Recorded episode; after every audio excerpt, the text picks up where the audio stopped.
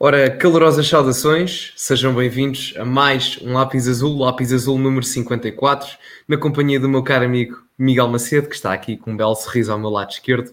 E muito boa noite a todos os que estão a ver-nos nos comentários e que nos vão uh, visualizar, ou neste caso, ouvir posteriormente no podcast. Um, vamos ver quem é que está aqui nos comentários para eu ver uh, se temos aqui malta habitual. Claro que temos: Carlos, Guimar uh, Carlos Magalhães, Rafael Ribeiro. Nuno Manuel Almeida, Ru...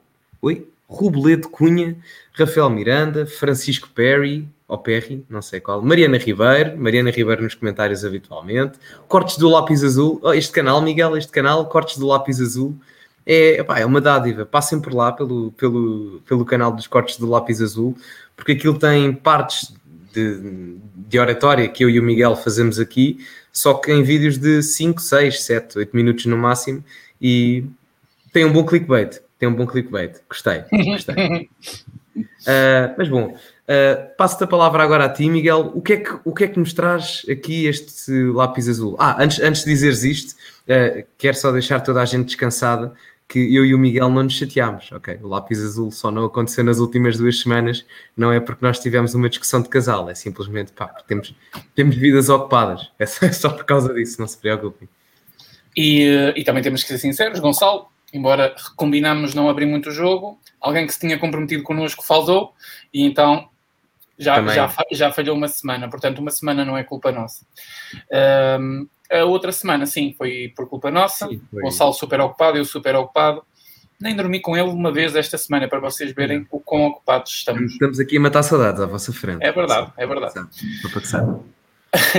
Olha, o, o, nosso lápis desta semana tem três temas. Uh, se conseguirmos falar dos três temas, eu penso que seja importante falar pelo menos dois. Mas vamos falar daquela situação no. Não sei como é que se diz aquilo, mas é Zemar, não é? O, Zemar, Zemar, Zemar, Zemar. É o Zemar. Uh, expropriado, basicamente, não é? Estamos em. Sim, estamos no século XXI, em Portugal, democracia, mas eh, já lá vamos. Depois também vamos falar um bocadinho da, da Susana Garcia, que virou uma exterminadora uma coisa espetacular, vai sair no cinema no, nas próximas eleições. e também temos a Joacine Love Imigrantes Ilegais.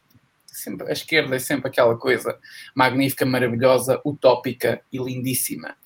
Linda como tu, Gonçalo, a Joacine a querer os migrantes fora da prisão quando fazem cagada, quando roubam pessoas de bem, quando, sei lá, fazem tudo e mais alguma coisa que a lei não deixa, não é? Que a ordem no nosso país não deixa, mas neste país já se perdoa até, ou já se está a pensar em perdoar corrupção, as penas de corrupção, porque não também começar já pelos migrantes, digo eu. Prescreveram os crimes de imigração ilegal, prescreveram. Ah. Também era bonito. Também era bonito. Eh, se calhar começávamos então pelo primeiro tema de, da ordem escrita que está, que está no título, que é a expropriação do, do Zemar, não é? Curiosamente, eu, eu já estive no Zemar há muitos anos atrás. Há muitos anos atrás estive no Zemar. lá passar uma lua de mel, Gonçalo. Temos, okay. temos, temos, temos. E depois temos que publicar uma foto e tal e dizer, ah, o primeiro casal homofachual do século XXI, isso era bonito, isso era bonito. No território é... expropriado de, de, exato, território do expropriado. do século XXI. Exato, exato.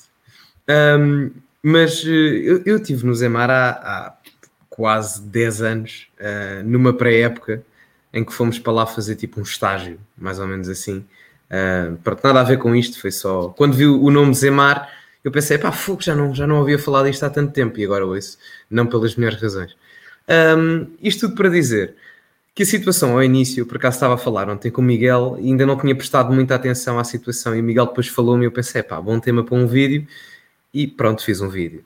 Agora aqui, há aqui várias coisas que me causam uma certa confusão.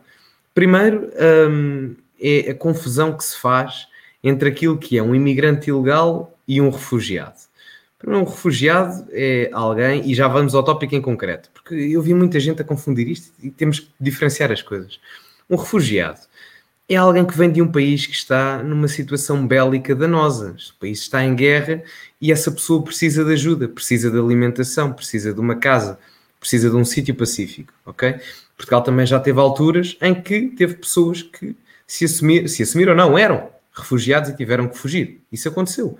Portanto, há uma coisa, uma distinção entre aquilo que é um refugiado e um imigrante ilegal. Por exemplo, uma pessoa que vem de Marrocos numa canoa com um iPad, não é, não é todo um refugiado. Marrocos não está em guerra.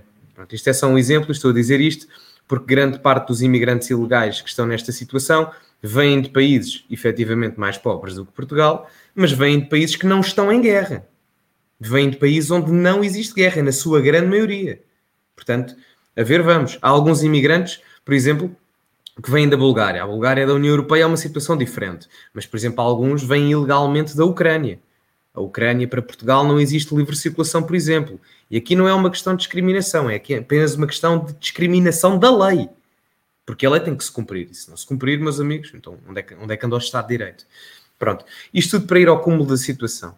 Nós temos situações completamente precárias com estas pessoas a viverem no Alentejo e não é de agora. Não é de agora. Eu lembro-me de quando era miúdo, tinha 8 ou 9 anos, ou seja, pá, há 13, 13, 14 anos atrás, eh, e fui passar férias àquela zona de São Teutónio ou de Mira, mais ou menos.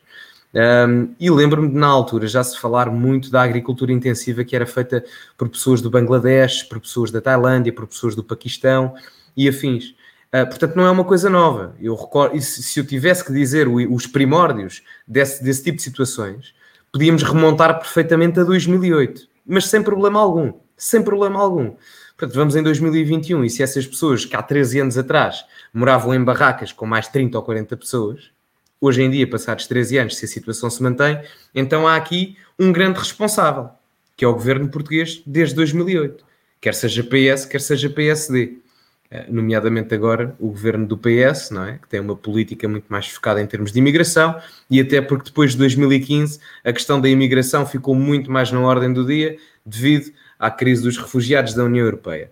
Eh, agora, eh, o que se passou aqui é uma vergonha, porque o governo, a partir do momento em que diz a cidadãos individuais, reparem, vocês têm a vossa própria casa e o governo diz, ah, por questões de força maior e requisição civil para o bem comum, eu adoro a expressão o bem comum, é uma coisa que me faz remontar àqueles tempos áureos da União Soviética, onde as clínicas de emagrecimento não tinham ninguém, porque também não era preciso. Uh, isto tudo para dizer que imaginem o facto de o governo virar-se para vocês e dizer: não, não, não, vocês têm que, eu tenho que requisitar a vossa habitação para um propósito bem maior. Isto é extremamente grave. Grave. Nós, desde 1982, se eu não estou em erro, a partir da primeira revisão constitucional, eh, com o primeiro-ministro Pinto Balsemão, se não estou em erro, eh, ficou estabelecido o direito à propriedade privada, que agora está no artigo 62 da Constituição.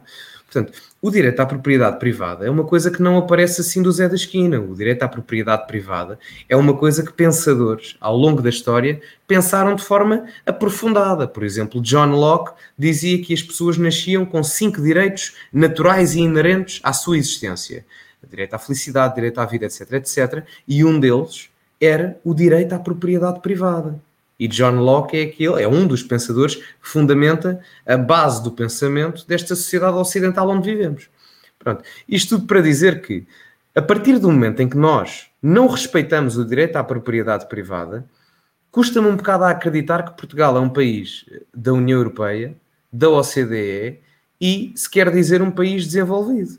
Não é? Porque é um bocado estranho. É um bocado estranho, no mínimo. E é grave. E é grave. Isto não é a Venezuela, isto não é a Bolívia. Okay? Nós tentamos ser um país desenvolvido. Só que isto já não é a primeira vez que acontece. Isto já não é a primeira vez que acontece.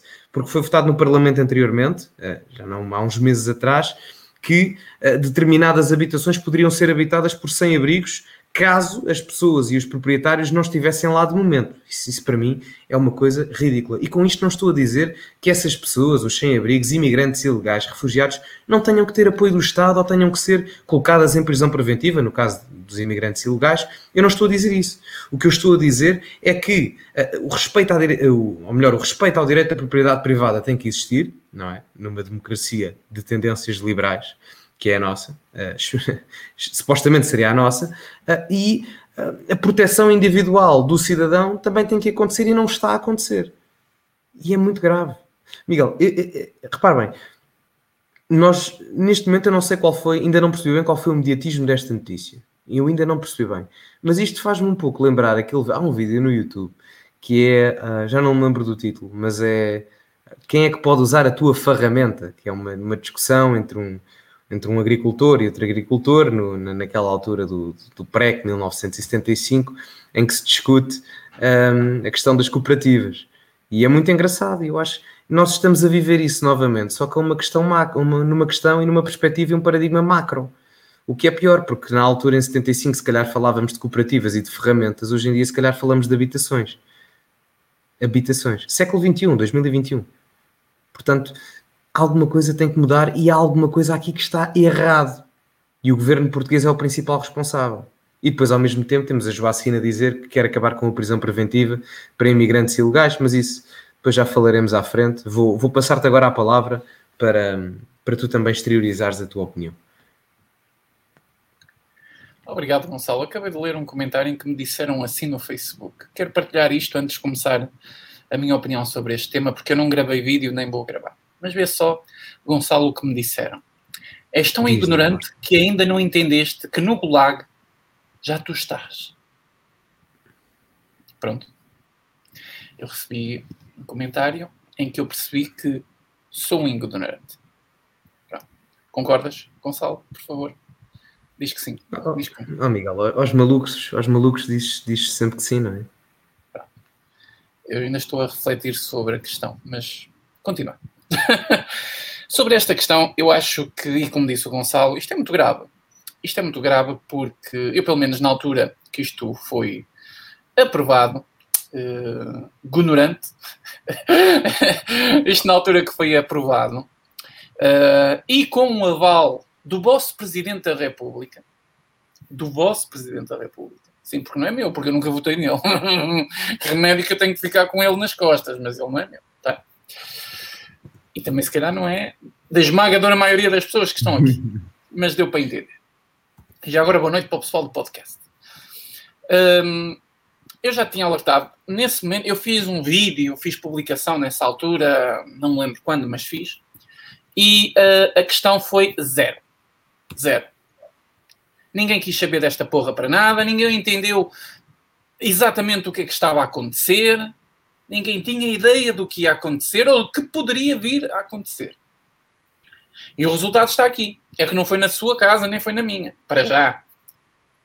Mas podia ser. Podia ser. É que nós estamos a atravessar um momento um bocadinho estranho e que as pessoas ainda não perceberam que não é um momento normal. Não é aquele momento normal, Gonçalo, que vem desde os anos 80. Que o pessoal está habituado em que entre o PS vai o PSD, o PS e o PSD. E entra ali, e depois sai ali. E depois não sei o quê, e entra ali. Não é? Sim. Isto, nós não estamos mais nessa fase, gente. Nós não estamos mesmo nessa fase. Nós estamos num processo muito complexo de mudar este país completamente. Isso está a acontecer não só nestas pequenas, grandes coisas, mas isto também está a acontecer dentro da sala de aula. A manipular a mente do seu filho e filha, não é? Dos vossos filhos. Isso está a acontecer na vossa televisão através da comunicação social. Isso está a acontecer através do sistema de justiça do vosso país. Não é só estas coisinhas que acontecem porque, olha, o governo conseguiu passar isto na Assembleia, eh, com o aval do Sr. Presidente da República. É uma coisa chata, não é? Não, isto é uma, bem uma coisa chata. Chato é o que está a acontecer com as pessoas. Que, que depois de uma coisa destas ser aprovada, eu na altura disse isso, eu tenho a certeza que disse isso. Depois de uma coisa destas ser aprovada, seja ela muito ou pouco inocente, tenha ou não tenha boas intenções, seja ou não seja por causa da pandemia, as pessoas deviam ir todas para a rua manifestarem-se. Não, não contra isto. Propriedade privada é uma coisa que é sagrada. É nossa. Nós não podemos ter nada neste país, vocês já repararam. Agora nem é nossa propriedade, que foi o caso daquelas pessoas. Aquelas pessoas não querem negociar. Não querem que o governo lhes dê dinheiro ou lhes dê outras casas. Não querem nada disso. Eles querem simplesmente que os deixem em paz. Nós estamos a perder a base essencial de uma democracia. Dentro de um país que diz ser uma democracia.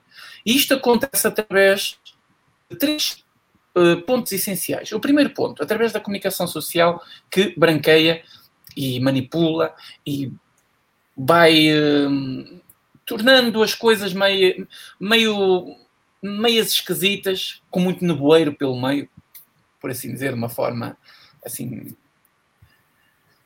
Temos um segundo fator, que é esta pandemia, porque graças a esta pandemia vai tudo ser feito, tudo.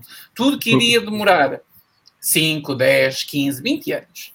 Até ao tempo de eu e o Gonçalo sermos abusinhos no lar, isso mudou para o espaço de 1, 2, 3 anos, graças a esta pandemia. Segundo. Terceiro fator, sistema de justiça. Fiquem atentos aos sistemas, ao sistema de justiça. Muito atentos. Nós temos coisas a acontecer dentro do sistema de justiça que ela, elas são assustadoras. Este governo escolheu uma, uma PGR que proibiu ou cancelou as investigações a políticos. Está tá na comunicação social. É só pesquisar. E, eu acho, Gonçalo, sim, eu sim, acho sim. que nós estamos com um problema mais grave do que o governo querer, à força, tirar as pessoas que estão no Zemar para colocar lá os infectados, independentemente se eles são marroquinos ou portugueses. Ainda tem esse fator. Pronto, ainda tem esse fator que também é preciso. Mas antes desse fator, nós estamos a falar de um ser humano. Independentemente se ele está legal ou não, ele é um ser humano. Sem ponto dúvida. final. Agora, se ele tem o direito de estar aqui ou não, isso já é outra questão que pode ser resolvido, mas com base de ser humano que a pessoa é. Isso é indiscutível. Antes de chegar aí, a essa questão, se ele deve ou não deve, ou se está legal ou se não está legal, antes de chegar aí, nós temos outra questão. É como é que o governo faz isto? E como é que as pessoas que estão no Zemar podem negar isto? Isto pode chegar a um ponto que nós não podemos negar nada, porque estamos em pandemia, estamos em estado de emergência, em estado de calamidade, todos esses estados fictícios que foram transformados dentro de uma. Uh, foram transformados dentro de uma, de uma Constituição e que estão a ser usados de forma. A, a, primeiro, a acabar com as nossas liberdades, segundo, a colocar um plano em marcha, porque nós temos o Estado cada vez a crescer mais, nós temos o Estado cada vez a fazer mais pessoas depender dele. Olhem como está a economia. Pequenos empresários, funcionários, uh, empregados, pessoas humildes que têm trabalhos humildes, estão a depender de quem? Do Estado, das ajudas do Estado, que são poucas ou nenhumas, mas que remédio tem que depender, porque eles não têm mais forma nenhuma. Portanto, nós estamos a criar um Estado em que ele vai se transformar num Estado que, teoricamente, vocês podem ficar chocados com isto que eu vos vou dizer. E se não acreditam em mim, é só pegar no Capital do Karl Marx. Teoricamente é um Estado comunista. Teoricamente. Foi a mesma coisa que eu disse aqui há mais de um ano atrás. Ainda este menino aqui ao meu lado tinha a menina que era um liberal e tal. Um liberal. Foi quando eu disse aqui que nós estávamos numa ditadura técnica. E o Gonçalo, ah, oh, Miguel, tem calma, nós estamos em ditadura técnica. Não foi bem assim, mas pronto, foi. Não foi bem assim. Mas deu para perceber, deu. Já, eu já me vou defender, eu já me vou defender a seguir. já me não te vais defender porque sabes que é verdade. Não sei como é que tu te vais defender. Mas já me vou defender a seguir. Mas vocês lembram-se de eu falar nisso muito cedo e eu sei que muita gente disse isto. Pronto. Como o outro disse aqui no comentário, este puto é ignorante, este miúdo. Eu falo puto porquê? Porque a maior parte das pessoas que nos veem são muito mais velhas que nós. E eu estou contente por isso, Gonçalo. A nossa uh, média de idade vai desde os 20 anos até é aos 65. No, no, meu canal, no meu canal aquilo está muito homogéneo, sabes? Tá, o, é uma... mais é entre os 25 e os 34, mais velhos que eu, mas uh, há, há, muita percentagem de malta dos 15 aos 23, muita malta dos 40, 50, 60, é tudo muito ali na ordem dos. Não, não, não, aqui o lápis, o lápis está mais alto. O lápis tem uns média mais alto, sim, sim, sim, o lápis tem média mais alto. É bom, é bom saber isso. É bom que há pessoas que têm uma experiência brutal de vida que vêm para aqui ouvir estes dois rapazolas. É não, dá é para aprender qualquer coisa. O outro disse que eu era ignorante, mas não sei. É que dá para aprender. Mas desde esse tempo que eu digo que nós vivíamos numa ditadura técnica. Agora digam-me lá vocês, hoje, nós não vivemos numa ditadura técnica? Basicamente. Ela não é prática e objetiva como, ah, olha, uma ditadura da Venezuela ou de Cuba. Não é assim. Também não dá, porque nós estamos na Europa. A Europa não deixa que isso aconteça dessa forma. Porque se nós não estivéssemos na Europa, se estivéssemos na América Latina, no Ocidente, ou neste caso, não é Ocidente, desculpem, no Oriente. No Oriente, no Oriente, no Oriente, vocês acham que isto estava assim, gente? Lá tenham um juízo. Tenham juízo. Nós temos partidos extremistas dentro da Assembleia da República que veem este, este caso do Zemar e sabem o que é que vão fazer para, para, para, para, os, para os Instagrams da vida, para os Twitters da vida. Oi, contra o capitalismo, marchar, marchar. Nós estamos perdidos completamente, perdidos. E não é só um partido político, e neste caso estou a falar do Chega, não é um partido político que vai salvar isto tudo. O partido político pode fazer algumas mudanças, pode atrasar alguns fatores ou não, depende do que, do que vier a acontecer no futuro, porque eu ainda acho que este povo maravilhoso vai dar maioria absoluta ao PS e depois. Não, maioria, maioria, absoluta, posso, e posso estar enganado no que vou dizer, maioria absoluta não digo, mas uma maioria com os partidos de extrema esquerda, acredito Novamente. que. Olha que eu, eu já arrisco tudo, meu querido Gonçalo, já arrisco tudo. Mas não é um partido, único partido que vai conseguir mudar isto tudo. Vocês pensam que está resolvido? Não está nada resolvido, nada. Nós temos muito pela frente, nós temos que conquistar as bases. Isso não acontece. As bases para serem conquistadas era quando esta merda da expropriação foi aprovada, estava tudo na rua no dia a seguir em frente à Assembleia. Moço, ou essa merda é cancelada, ou então nós pegamos fogo a esta merda toda, que isto é nosso. Este país é nosso. Quer vir a polícia, manda-me preso, dê-me comer e beber, foda-se. Não quero saber nada disto. Desculpem lá pela linguagem, eu sei que há aí pessoas mais sensíveis. Mas é que isto é um escândalo total. Que ainda, eu já me vou calar, Gonçalo, desculpa, já me vou calar. Não, não, estás ainda, à vontade. Ainda esta semana, antes que me esqueça, porque já me ia esquecendo, ainda esta semana, de forma severa, com mais de 630 votos, o Parlamento Europeu diz estar muito preocupado com a situação de Portugal no que diz respeito àquele caso sobre o Procurador Europeu, onde o PS foi lá meter os cordelinhos. Não, não na mesma semana em que sai uma barbaridade em que se o Gonçalo com uh, Gonçalo, quem disse que eu ia mandar aqui uma piada, já não correu bem. Qualquer bacanal que declarar ou admitir, não é, confessar que roubou, que foi um corrupto, vê a sua pena acessória a ser cancelada. Mas que é isto? Pode ser cancelado. E isso nem é o pior. O que está lá dentro do projeto ainda é bem pior, porque isso nem é o pior. Isso foi a manchete da, da comunicação social que já fez algum furor. Mas por trás da manchete ainda há coisas piores. Nós estamos neste país. Este é o nosso Portugal. Tu, tu depois de teres dito isso, alguém te vai acusar de discurso de ódio. Não tenhas. Não tenhas dúvida. Vais ser acusado de discurso de ódio. Não, mas... o, outro diz, o outro diz que eu sou ignorante, por isso ninguém liga ao que eu estou a dizer, se faz ah, mas, mas, mas, mas, sabes que isto é mesmo grave. Eu acho que as pessoas ainda não se, não se aperceberam do quão grave isto é. Porque nós andámos décadas e décadas a cimentar um sistema com tendências capitalistas que eu acho que deveriam ser mais do que aquelas que existem, nomeadamente agora, em que a intervenção estatal, como tu bem disseste, é maior do que nunca. Eh, para terem bem noção, a percentagem do PIB que nós pagamos em impostos nunca foi tão grande. 35%. 35%. Mais de um terço da nossa economia. Agora a questão é, se nós olhássemos para a nossa vivência social e económica e víssemos a recompensa desses 35% nos bons serviços públicos, que hipoteticamente poderiam existir, era uma coisa.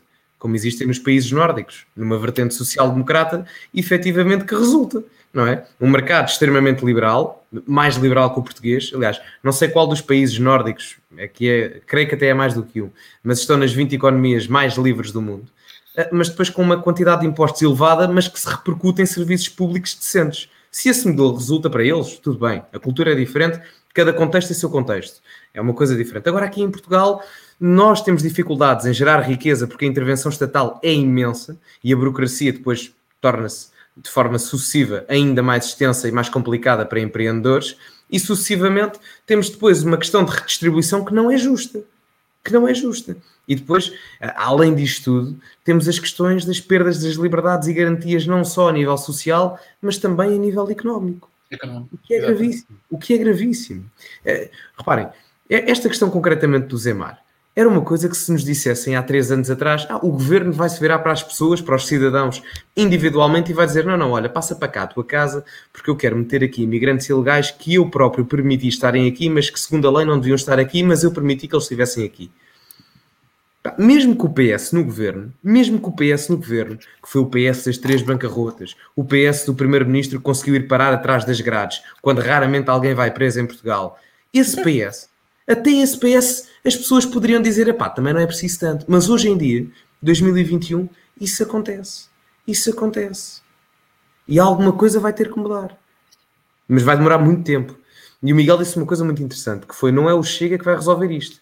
É, aliás, não é o Chega, o Chega parte, é parte da solução, mas não será apenas um partido político, não será apenas um homem.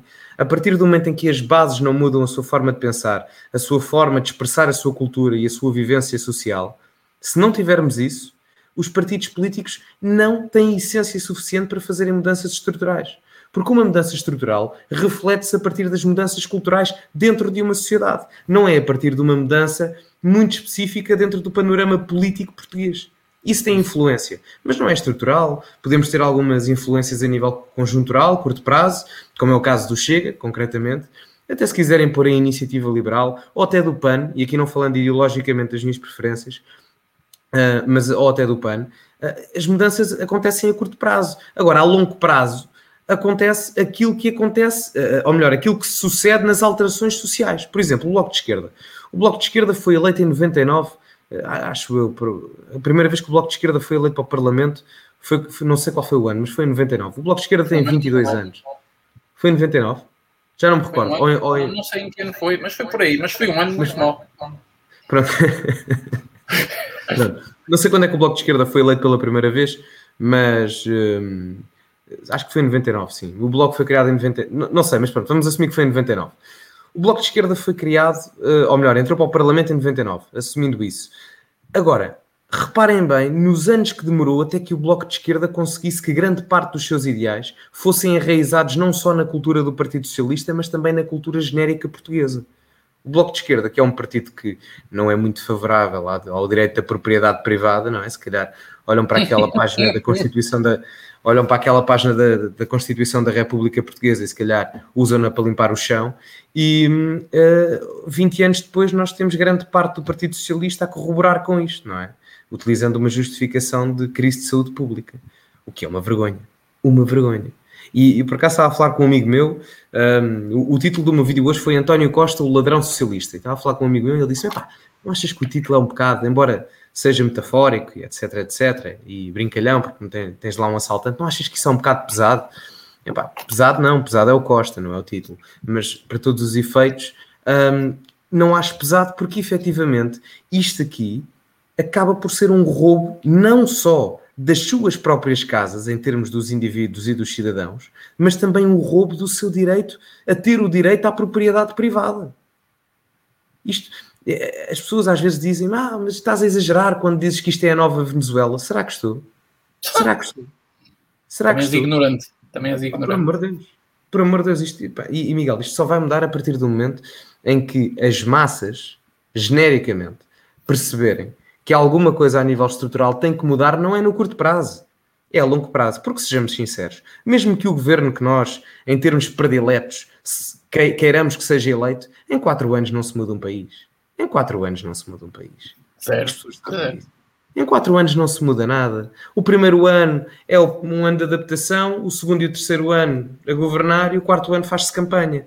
Alguém, alguém com dois anos de governação firme e irte concretamente em quatro anos dessa mesma governação, vai mudar um país estruturalmente a longo prazo? Não vai, não vai. Por isso é que só desde 1995, eh, que foi a primeira vez deste ciclo do PS que foi eleito desde António Guterres, é que só agora em 2021 é que estamos a sortir o efeito quer do, da governança do Partido Socialista, quer da aproximação do PS à extrema-esquerda desde, 2020, desde 2015. As coisas demoram o seu tempo. E as pessoas têm que começar a perceber isso. Portanto, quanto mais depressa nós começarmos a fazer mudanças em termos conjunturais, com efeitos conjunturais a curto prazo, mais depressa nós teremos as mudanças a longo prazo e estruturais. E isto vai ter que mudar, que é para o António, o António Costa, sultão das Índias, um, um dia não ter tanta piada como tem, porque eu nem li o comentário, eu nem li o comentário. Mas, por exemplo, isto aqui, eh, isto são piadas, mas muitas das vezes o que estes comentários dizem são coisas que acontecem e têm piada porque são coisas que acontecem, mas não têm piada na vertente real porque são coisas graves em termos democráticos. Por, isso, por exemplo, esta dos ginásios fechados. É, não sou nada pesado. Emagreci, só não emagreci mais. ah. Olha, Sabes, Gonçalo, fizeste-me lembrar uma coisa quando falaste do Bloco de Esquerda e o Francisco Loureiro, o nosso querido Francisco Loureiro, oh. confirmou que foi em maio de 1999 que o Bloco foi? eleito pela primeira vez. Sim, pelo menos segundo o nosso grande Francisco, o nosso repórter do Gocha, que nos traz as boas novas do Gocha, pelo menos segundo ele foi isso. Mas... E, e deixa-me só dizer isto, hoje ele deve estar todo contente, porque vamos hum. falar da Susana Garcia, que foi entrevistada no Gocha. Gocha. É, hoje vamos falar do Gocha, Francisco, tu tens de ficar aqui, rapaz.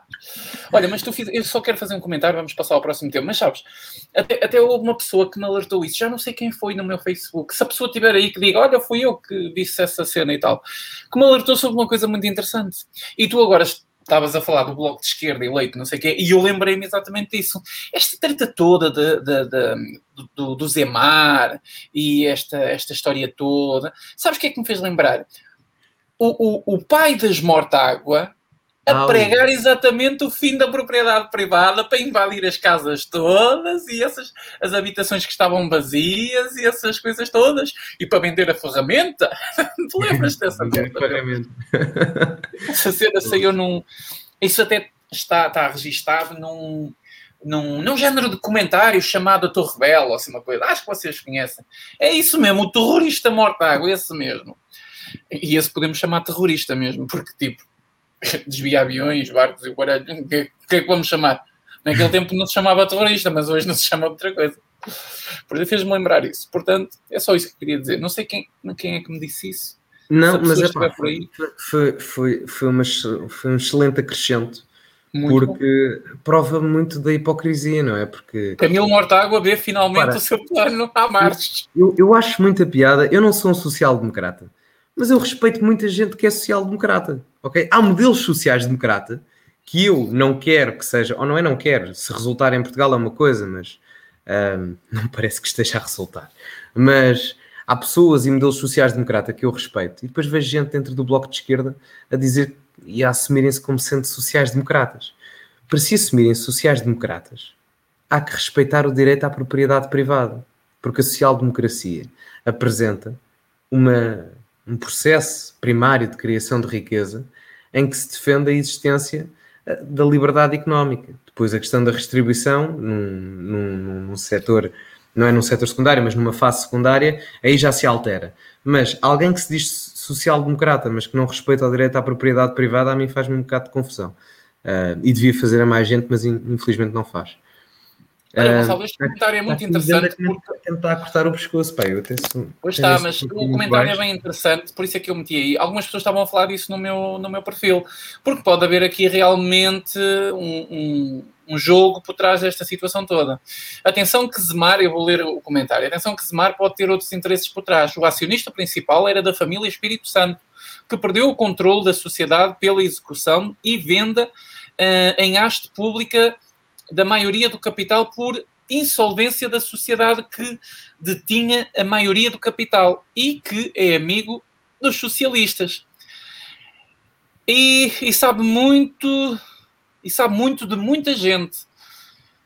E logo após e logo após a nova acionista na Assembleia de Credores ter assumido a injeção de capital para arrancar com a, a exploração no final do mês, que melhor maneira de e aparentemente ou o comentário acabou ou que melhor maneira de entrar o PS e fazer uma coisa destas. Eu acredito que seja essa a intenção. Eu já tinha, já tinha lido isto pela, pela ainda, nossa querida internet. Eu ainda não, eu ainda não tinha visto, visto isso, mas a acontecer, sendo verdade, não, não me surpreende. Não me surpreende. Olha, Gonçalo, vamos aqui Olha, agradecer. Ah, ok, sim, sim. Agradecer Ingrid aqui. Lorena um, um, um donativo.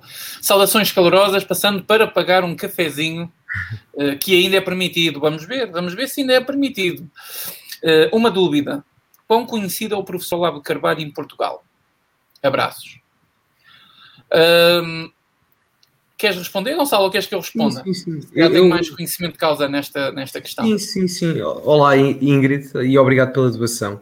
Um, quanto à tua questão, um, o professor Olavo de Carvalho não é propriamente muito conhecido em Portugal. Não é dos pensadores mais mediáticos. A, a meu ver, a meu ver.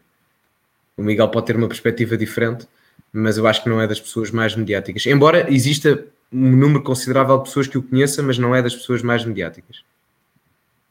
Aqui em Portugal, o Gonçalo disse tudo. Não, não tem muita gente que conheça o professor. Infelizmente, infelizmente, tem pouca gente que conhece o trabalho do professor Olavo de Carvalho, mas conhecem o, o Olavo de Carvalho da internet, a dizer umas caralhadas e essas cenas. Não conhecem o verdadeiro trabalho do Olavo. É pena, porque nós não temos ninguém que faça o que o Olavo faz. O, muita gente gosta de comparar com o Jaime Nogueira Pinto, mas não pode fazer isso. O Jaime Nogueira Pinto é outro tipo de ensino, outro tipo de conservador, outro tipo de pessoa ligada à política. Não, não, dá, não é melhor nem pior. Não dá é para fazer estas comparações. Uh, infelizmente não. E obrigado pela tua doação, Ingrid. Uh, Obrigado. Este dinheiro é sempre útil para nós mantermos a nossa plataforma, que, que tem algum custo para nós. E uh, há pouco tinha aí também uma doação de alguém que meteu um super sticker, assim, essa, esses bonequinhos do, Não, do, YouTube, do YouTube. Portanto, Sim. não tinha comentário, só tinha mesmo o, o, esse, esse bonequinho. Eu agradeço pela doação, muito obrigado e um grande abraço. Não sei quem foi. Deixa-me só pôr aqui este comentário um, do Jorge Monteiro a dizer: social-democracia escardalha. Não se enganem, Jorge nós sabemos que a social-democracia é uma ideologia de centro-esquerda. Não, eu, eu sou ignorante, eu não sei. Ah, peço desculpa. Miguel não sabe. Miguel não, sabe. Outro. Miguel não sabe.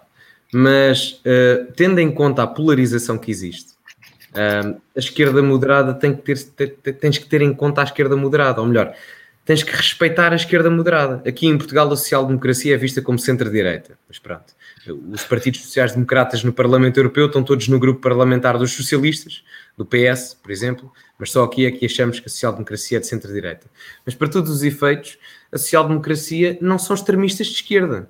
Podem ter uma tendência de centro-esquerda, mas são pessoas, e efetivamente os verdadeiros sociais-democratas, são pessoas que normalmente têm opiniões que até podem concordar com conservadores, eh, liberais clássicos. Portanto, há que ter respeito por uma determinada esquerda moderada onde estão os sociais-democratas. Okay? Não, o mundo não é uma dicotomia? Não há mau e bom, não há só mau e não há só bom. Há muita coisa pelo meio. É, eu, eu concordo com o Gonçalo. Embora a social-democracia é algo em que os conservadores não podem depositar uma confiança por inteiro, mas a natureza do conservador é já mesmo essa, é não confiar em ninguém. Portanto, o pessimista antropológico. Exatamente. Uh, mas é preciso lembrar que a social-democracia já teve homens que contribuíram para uma verdadeira democracia neste país, que foram grandes líderes e que, apesar de serem de, de centro-esquerda, de serem de uma esquerda, de quererem fazer um socialismo diferente, uh, merecem algum respeito e merecem estar no debate. Não merecem ser desprezados e destruídos intelectualmente como a maior parte dos comunistas. É preciso, eu também acho que é preciso separar essas águas. E estava aqui algumas pessoas a falar de Sá Carneiro, claro, o nome Sá Carneiro. Sim, é um exemplo, é um exemplo. É, é, um, é um dos exemplos. É, depois acaba por ser prejudicial, por exemplo, eu, eu, nunca na vida, Rui Rio nunca vai ter um voto meu, nunca na vida. Aliás, o meu, meu passado passou pelo PSD e uma das razões pela qual eu me fui embora foi exatamente Rui Rio. Agora a questão é metermos Rui Rio no mesmo saco que Catarina Martins ou, ou Mariana Mortágua, pá, acho completamente injusto. É? Acho que é uma coisa, é, não, não faz absolutamente sentido nenhum. Gonçalo, deixa-me responder aqui ao Isaías Ribeiro. Olá, Miguel Macedo, boa noite. Vai ter live quarta-feira? Estou no Brasil. Isaías, um grande abraço para o Brasil, beijinhos e abraços para esse país que eu adoro tanto. E sim, vamos ter live, vamos ter o Tecla SAP novamente mas esta quarta-feira, às 9 horas, quarta-feira às 9, 5 horas da tarde de Brasília, não confundam os horários, uh, eh, 9 horas de Portugal, vai ser no canal do Momento Conservador. Convido todos que estão aqui no Lápis para assistir ao novo programa que eu faço parte, todas as quartas-feiras. O pessoal do Momento Conservador uh, convidou-me, aceitei com muito gosto. O programa de estreia foi na semana passada aqui no meu canal do YouTube. Para a semana vou estar no canal deles e será assim, uma vez lá, uma vez cá, uma vez lá, uma vez cá. Esta próxima semana já vos posso adiantar o tema, que vai ser um tema bem fresquinho. Vamos falar de a pandemia e as liberdades. Provavelmente vou tocar neste assunto do Zemar, novamente. O Brasil também tem histórias a contar sobre esta questão, portanto, Convido todos a assistir. E para ti, Gonçalo, se quiseres passar lá para deixar um beijinho. Vou, era isso que eu ia dizer. vou, lá, vou, lá, vou lá deixar um comentário para dar um, um beijinho caloroso ao meu, ao meu facho favorito. Ora, isso é que é preciso. Isso é que é preciso. Isso é que é preciso. Amigos, passamos, passamos para, o segundo, para o segundo tema, que é o Força. tema do Francisco Loureiro, pá. Isto hoje. Amora, Francisco Loureiro, meu querido, vamos falar do teu tão amado. Ora nem mais, ora nem mais. Um, bom, uh, quanto, quanto Susana Garcia, um, a candidata amadora do PSD, disse que queria exterminar o Bloco de Esquerda e o Bloco de Esquerda, muito, muito indignado, ah, quer, isto não é nada democrático, Bem, é assim, vamos, vamos lá ver. Primeiro, o Bloco de Esquerda só meteu a parte que lhe convinha, porque uh, o Manuel Luís Gosta depois perguntou à Susana Garcia, então o Chega? E a Susana Garcia, o Chega também. Pronto, uh, acho um bocado estranho, não é? Uma pessoa que tem tantos ideais que se coadunam com o do Chega. é pá, ó Chico, nada pá. É pá, desculpem.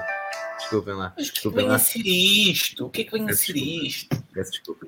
Peço desculpa. Era a Mariana Morta. Ou oh, essa não. Oh, essa não. Mas vale a Joana, que acho que essa ainda é heterossexual. A outra já não vais ter sorte. Não, a isso... outra.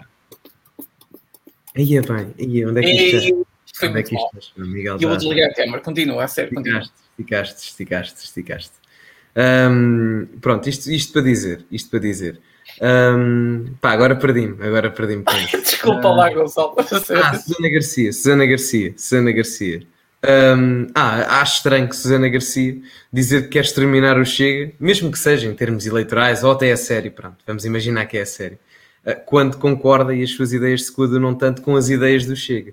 Faz-me, ah, deixa-me um bocado perplexo, mas para todos os efeitos, quem é que acha efetivamente que Susana Garcia, ao dizer que quer exterminar, toda a gente conhece Susana Garcia, vamos ser honestos, toda a gente sabe que a mulher se entusiasma um pouco a falar e a expressar as suas opiniões, tem muito sangue na guerra mas daí até Susana Garcia pegar numa bazuca, deslocar-se à, à sede do Bloco de Esquerda e dizer, meus amigos, onde é que está o Louçã? Onde é que está o Louçã? Ah, isso não vai acontecer. Não vai acontecer, ok? Nem acho que Susana Garcia tenha sequer paciência ou queira que o Bloco de Esquerda acabe. Por duas razões. Primeiro, porque eu acredito que Susana Garcia é uma pessoa que preza pela democracia. E segundo, porque Susana Garcia também tem mais que fazer do que aturar o Bloco de Esquerda. É? Sejamos sinceros, com a quantidade de problemas que a Amadora tem, eu acho que o menor problema de Susana Garcia, acho que é mesmo o Bloco de Esquerda. Pronto. Uh, agora, esta, esta coisinha de vitimização do Bloco de Esquerda, ai tal, isto vê-se mesmo, o, o PSD a aproximar-se à extrema-direita, depois repara que ninguém se entende.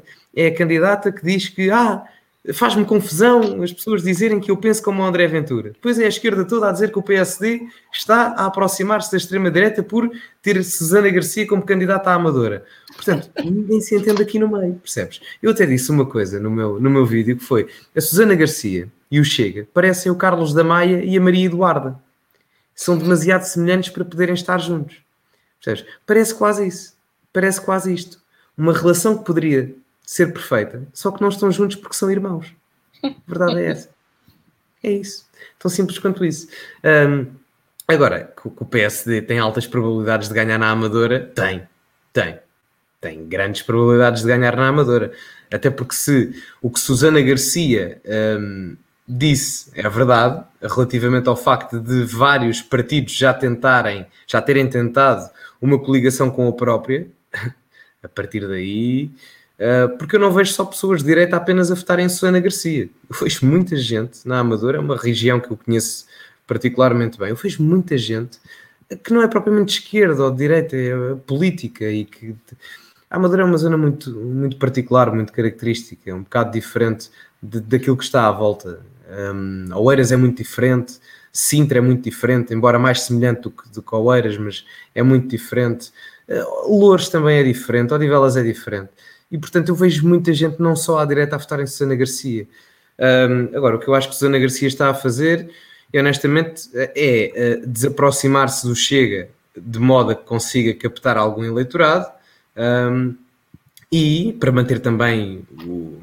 Sendo honestos, Susana Garcia se candidatasse pelo Chega, não ganharia a Amadora. candidatando-se pelo PSD, ganha, ganha mais facilmente a Câmara da Amadora.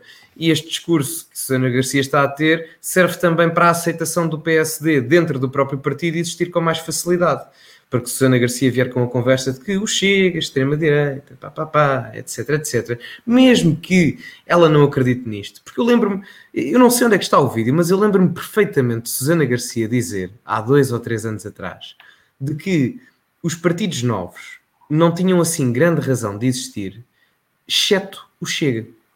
Ela dizia que o LIVRE e a iniciativa liberal não se coordenavam bem com as necessidades do povo português. É ela que o está a dizer, não sou eu mas que o Chega até tinha alguma razão de causa em existir. Eu lembro-me disso, lembro-me disso. Mas compreendo o argumento agora para se distanciar do partido. É campanha política, é política. Sejamos honestos, portanto, não há aqui hipocrisias. O Afonso Ribeiro está dizer que foi no maluco beleza. Eu acredito que sim, acredito que sim, Afonso. Tenho, tenho sido isso. Lembro-me perfeitamente dela dizer isso, não me lembro quando uh, e onde, mas sei que ela disse isso. Uh, portanto, aqui demonstra que ela se coaduna em determinada parte e em determinada forma com as ideias do Chega. Não há mal nisso, mas para efeitos de campanha política, para se distanciar do Chega e para roubar eleitorado ao Chega, Sana Garcia está a fazer isso. Se me perguntarem, estás a gostar disso? Não. Se me perguntarem, é o mais inteligente da parte de Susana Garcia? É. É. E demonstra que efetivamente o PSD acertou, acertou na candidata, porque é, sem dúvida, uma boa candidata e não tenho problemas nenhums eh, em assumi-lo. É uma, uma excelente candidata para o PSD. Muito bem, Gonçalo. Uh, nós já falamos aqui uh, anteriormente de Susana Garcia, porque que Susana Garcia estava no PSD e não nos chega. Nós já falamos disso uh, antes do, do, nosso último lápis, que foi com uh, foi a entrevista com o Alex. O Alex. Uh, nós, nós falamos disso.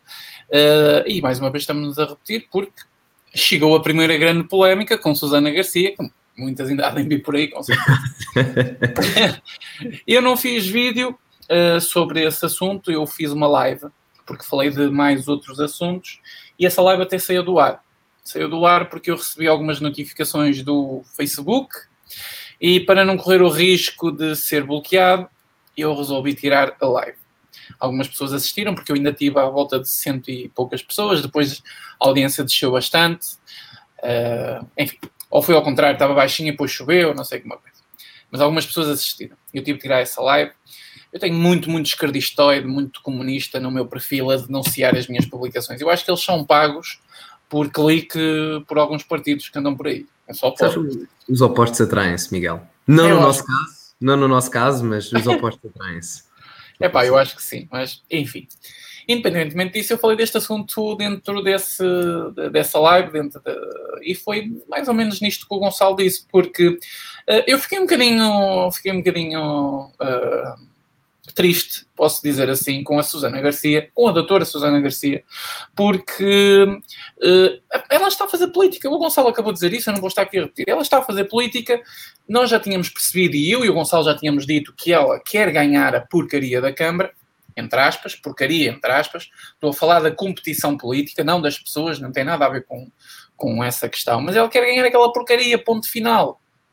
Por isso ela foi para o PSD, por isso ela está-se a descolar do Chega. E por isso ela tem que fazer este joguinho que ela própria não deve acreditar. Acho eu. Ou então ela está-nos a enganar. Ou está a ser verdadeira, né? Quando diz que o, o Chega é um extremista do lado oposto ao Bloco, é, é, é meter o Chega e o Bloco dentro de, do, do mesmo extremismo, de lados opostos. Isto é grave, porque o Chega não tem absolutamente nada a ver com o oposto do extremismo que o Bloco de Esquerda defende. Ok? Portanto, é grave, mas ou ela está a mentir aí, ou está a dizer a verdade, e então temos que acreditar que aquilo que ela defende ou é verdade ou é mentira. Agora ficamos em quê, doutora? Aquilo que defende é exatamente o que defende o André Ventura e já havia defendido há muito tempo. E não foi por acaso que esta senhora ficou com mais mediatismo quando começou a ter a defender as próprias ideias do André Ventura. Estava numa altura da polémica, do fascista, da extrema-direita que nasceu em Portugal. Lembram-se do fantasma da esquerda, da extrema-direita? Pronto, ela começou a dizer aquelas coisas que ela pensa, acho eu, não sei, agora fico naquela. Pergunta a ti, Gonçalo. Será que ela acredita que o Chega é extremista ou será que ela acredita que a, a, a questão, por exemplo, lembro-me que ainda hoje vi no Facebook a passar, a recordar-me desse, dessa, dessa magnífica intervenção dela própria no programa do Gocha. Ou será que ela acredita, ou não acredita que um, uh, pedófilos têm de ser castrados quimicamente ou fisicamente, que para ela tanto faz? Ela disse isto.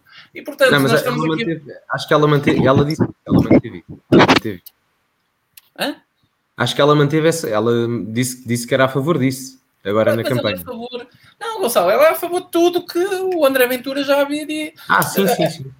Então, quer dizer, está-se a contrariar isso aí, ficou muito mal, eu condenei isso, não gostei, porque era uma pessoa, é uma pessoa que eu admiro na mesma, não é por causa disso que, ah, agora criticou Chega, pronto, é a minha inimiga. Não, não sou assim, não tenho partido de estimação, muito menos político e nem sou fanático.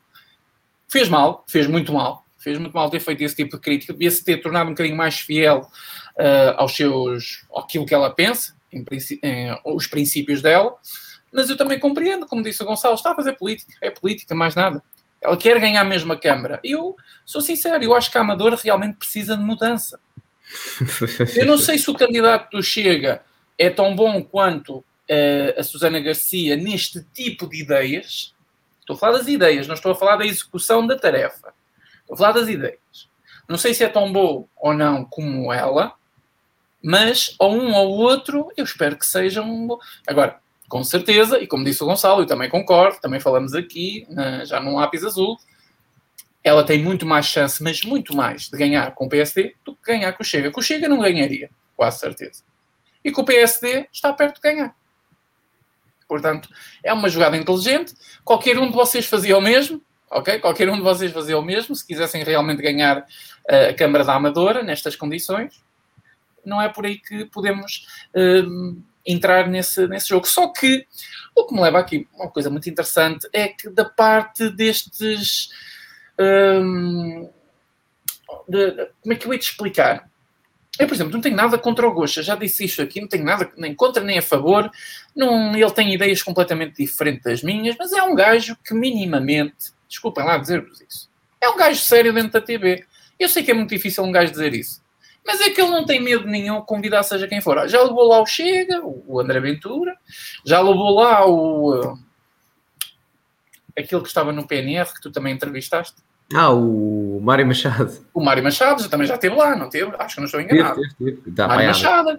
Quer dizer, já levou também bloquistas, aqueles extremistas da barra. Então, o, o, o, o Gocha em si, não é? Onde o Gocha está presente a fazer entrevistas, é todo tipo de figuras políticas. Ele já disse isso, já admitiu.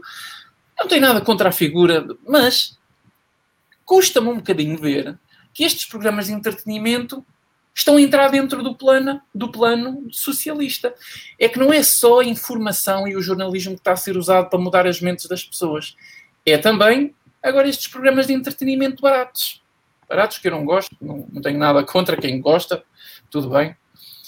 Mas a mim não me levou o gosto. Faz. pois não, e espero bem que não leve, senhor Primeiro-Ministro. Espero bem que não leve. Acho que já foi lá, já deve ter ido, já deve ter ido. É pá, como o Gonçalo disse no, no, no, no vídeo dele, parem de chamar faixa ao gosto, é que não faz o mínimo sentido. Não, é que nem, epá, É chamar uma, uma abelha de mosca, é uma ofensa. é que imagina, o, o facho, o facho ainda vai naquela da brincadeira, estás a ver? É, Agora, a malta que chama, ainda, pronto, ainda passa na brincadeira. Pá, mas o nazi, estás a ver? Chamarem nazi nazi é. Como se o, homem nazi é- tivesse uma suástica na careca, estás a ver? Epá, pelo amor de Deus, coitado do homem. Percebes? é Só pá, porque o homem entrevistou o Mário Machado e, e fala cordialmente com o André Ventura quando o entrevista. Pá, por amor de Deus, é ridículo. É ele faz o mínimo de uma pessoa decente na televisão. Meu. Ele não concorda com as ideias do, do André Ventura, isso nós sabemos. Mas ele sabe demonstrar aquilo com, com o mínimo de respeito pela pessoa que está à frente. Agora, esta polémica nasceu por causa do Gocha. Não sei se tu percebeste isto, Gonçalo. É que foi o Gocha que puxou o Chega para a conversa. Quando a Susana Garcia, a doutora Susana Garcia, disse: Eu quero o, mais ou menos isto, o Bloco de Esquerda exterminado. E o, o Gocha, muito surpreendido e quase muito chocado, disse: E o Chega? E o Chega também. O Chega também. As- as- os extremos não são necessários para nada. Doutora Susana, se os extremos não são necessários para nada, o que é que está a fazer como candidato à Câmara? E o que é que esteve a fazer no programa do Gosto há tanto tempo a falar daquilo que falou? É um bocado esquisito. Pronto, para encerrar por aqui. E aproveito aqui o balanço para passar a palavra ao Gonçalo, agradecer aqui ao Nuno Carneiro. Nuno, um grande abraço. O Nuno, todas as lives, o Nuno Carneiro, todas as lives, faz uma doação com uma pergunta. Muito obrigado, Nuno, pela Nuno, tua doação. abraço, muito obrigado. Grande abraço. E ele faz aqui uma pergunta muito interessante, que isto dá algum, alguma filosofia, não de escolher um ou outro, porque eu acho que são pessoas diferentes, com propósitos diferentes, com visões diferentes, embora eu considere que são dois homens de direita, mas uh, não dá para escolher um ou outro, mas dá para fazer aqui um. Como nós somos os dois ignorantes, Gonçalo, não é? ou eu sou, não sei se tu és, se calhar isto um dia, esta questão de Passos Coelho ou André Ventura. É uma boa questão. Um grande abraço, Nuno. Um grande abraço, Nuno, e obrigado pela doação. Queres, queres responder primeiro? Estou curioso para ouvir o que é que vais dizer. Sabes, eu não posso responder a esta pergunta e o Nuno vai ter que me perdoar. Porquê? Porque eu nunca refleti nela. E um gajo responder sem refletir dá sempre cagada. Mas a primeira vez que eu vi esta, esta pergunta, que ela surgiu aqui nos comentários, e chamou a atenção porque por causa da doação aparece de outra cor e, e as letras grandes, eu fiquei a olhar e disse assim: não tem absolutamente nada a ver. É que Passos Coelho já deu provas do político que é. E Passos Coelho governou um país numa situação muito, muito, muito difícil. Eu ainda não vi, apesar de concordar com as ideias do André Ventura, apesar de respeitar e admirar a forma como o André Ventura está a fazer eh, política, apoiar o André Ventura nas minhas redes sociais, no meu canal, o Lápis Azul também o, também o faz, também apoia. Eu nunca vi André Ventura a fazer o trabalho Passos Coelho. Portanto, eu não posso escolher nenhum nem outro. Nem acho que seja justo, mas também não acho que nenhum seja inferior ao outro. Agora, é preciso lembrar que Passos Coelho é um político com outra maturidade e com outro tipo de experiências de André Ventura. Portanto, acho que esta pergunta não tem uma, uma resposta fácil e muito menos de A ou B. Bem, quanto a mim, algo semelhante ao, ao Miguel, é complicado dizer André Ventura ou Passos Coelho, porque estão em fases diferentes da sua vida, da sua vida política. Se a pergunta fosse, por exemplo, duas pessoas que já tivessem morrido no paradigma político, sei lá, por exemplo, Sá Carneiro ou Freitas do Amaral, por exemplo, se calhar aí era mais fácil. Uh, mas tendo em conta que são duas pessoas que ainda estão ativos na política e tendo em conta que um deles foi lançado pelo outro, entre aspas, lançado, um, torna-se complicado. Uh, porquê? Porque Passos Coelho liderou o país. Se, se, se, a pergunta for quem é que achas que já fez mais por Portugal, aí a resposta, e não é por culpa de André Ventura, não é por culpa de ninguém, é derivado das circunstâncias, foi Passos Coelho. Aí foi Passos Coelho. Foi alguém que conseguiu tirar Portugal da bancarrota, da bancarrota colocada pelo Partido Socialista, mais concretamente a governança de José Sócrates. Isso aí não, não é por, por, incompetência de André Ventura, não tem nada a ver com isso, simplesmente é pelas vias das circunstâncias. É, claro. Foi passo escolha. Agora, em termos de qualidades de político, se me perguntares em termos de oratória, quem é que é melhor?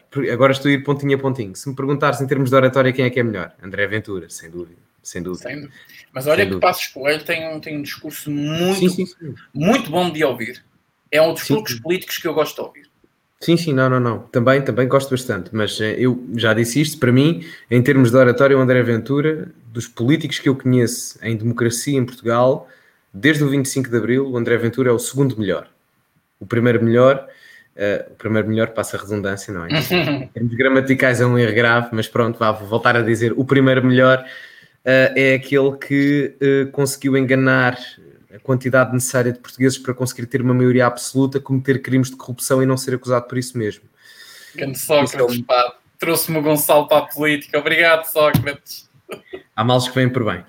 Um, mas pronto, responde, eh, respondendo agora é, à tua questão de forma direta, não é muito complicado, não consigo dizer um ao outro. Se me perguntares pontinhos específicos, consigo dizer-te Passos Coelho, outro consigo dizer-te André Ventura, mas assim genericamente é muito, muito complicado mesmo. É pá, Gonçalo, eu tenho que te confessar uma coisa. Diz. Eu às vezes, não é sempre, não é uma vez por mês ou duas, é às vezes. Eu gosto de ir ao YouTube buscar aqueles debates antigos com passos coelho. Eu, eu gosto de ver isso. Ah, sim, eu sim. gosto de ver isso, principalmente com Sócrates. Também, eu também gosto, gosto de ver essa cena. Às vezes. Sim. eu não sigo o canal do, do como é que é? Do, do Cásio, nem do, do. Como é que é, Maltinha? Não sigo nada disso. Ah, o, eu, o Rico Fazeres. Esses, como é que é, Maltinha? Daqui com vocês é Rico Fazeres e sejam muito bem-vindos a mais um fantástico episódio. É certo, é. Ele não me um episódio, ele deve receber notificação no telefone. Eu, Havia mais para esses vídeos fazer, pai, Chico Rico fazer. Opa, não tenho nada contra esse conteúdo, a sério, mas eu, o meu entretenimento é estas coisas. É ir buscar debates antigos, principalmente com Passos Coelho. Eu gosto, gosto de ouvir Passos Coelho. Que é, que foi. Não, não é o meu político favorito, mas eu gosto de ouvir o homem.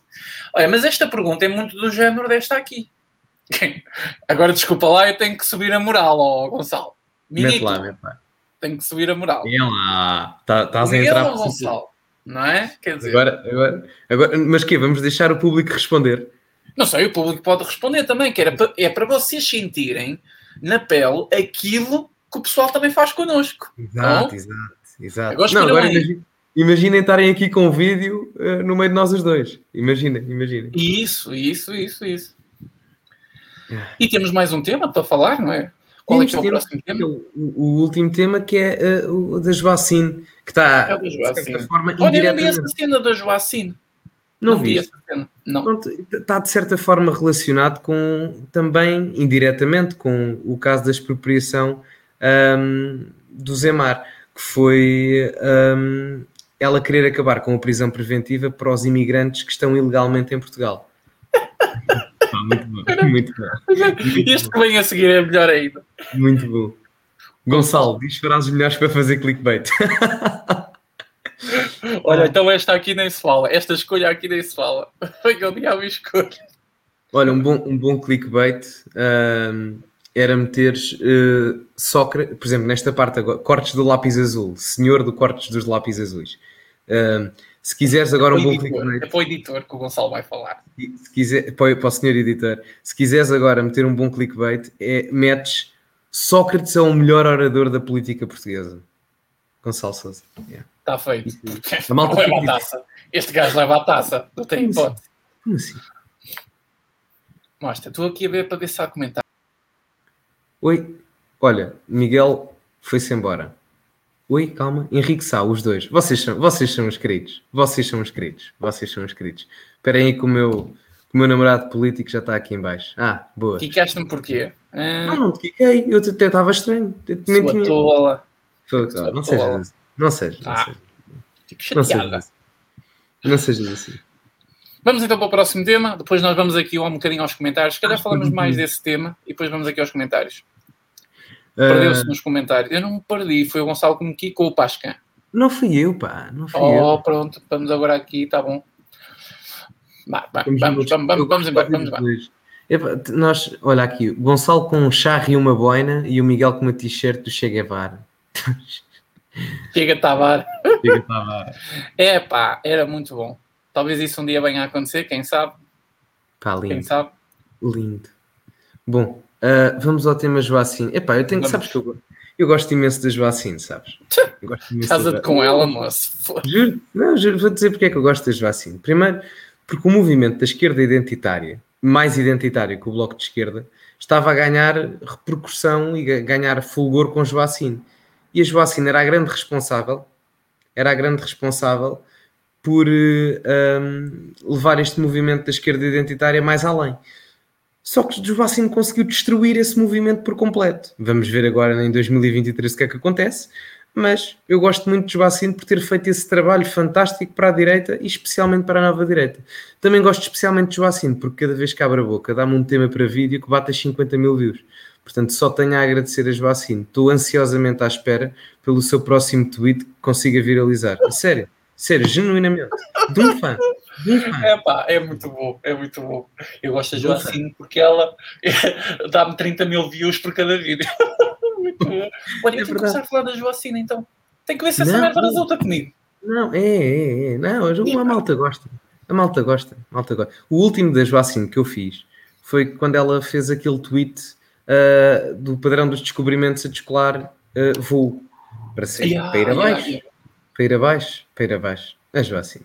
Os ignorantes neste país dão sempre clickbait. clickbait. Oh, dão sempre, oh, dão sempre oh, Miguel, polémica, meu. Ó oh, Miguel, ó oh, Miguel, ó oh, Miguel. Até te chamei ignorante sem querer. Não, mas é verdade. Os ignorantes neste país é que dão clickbait.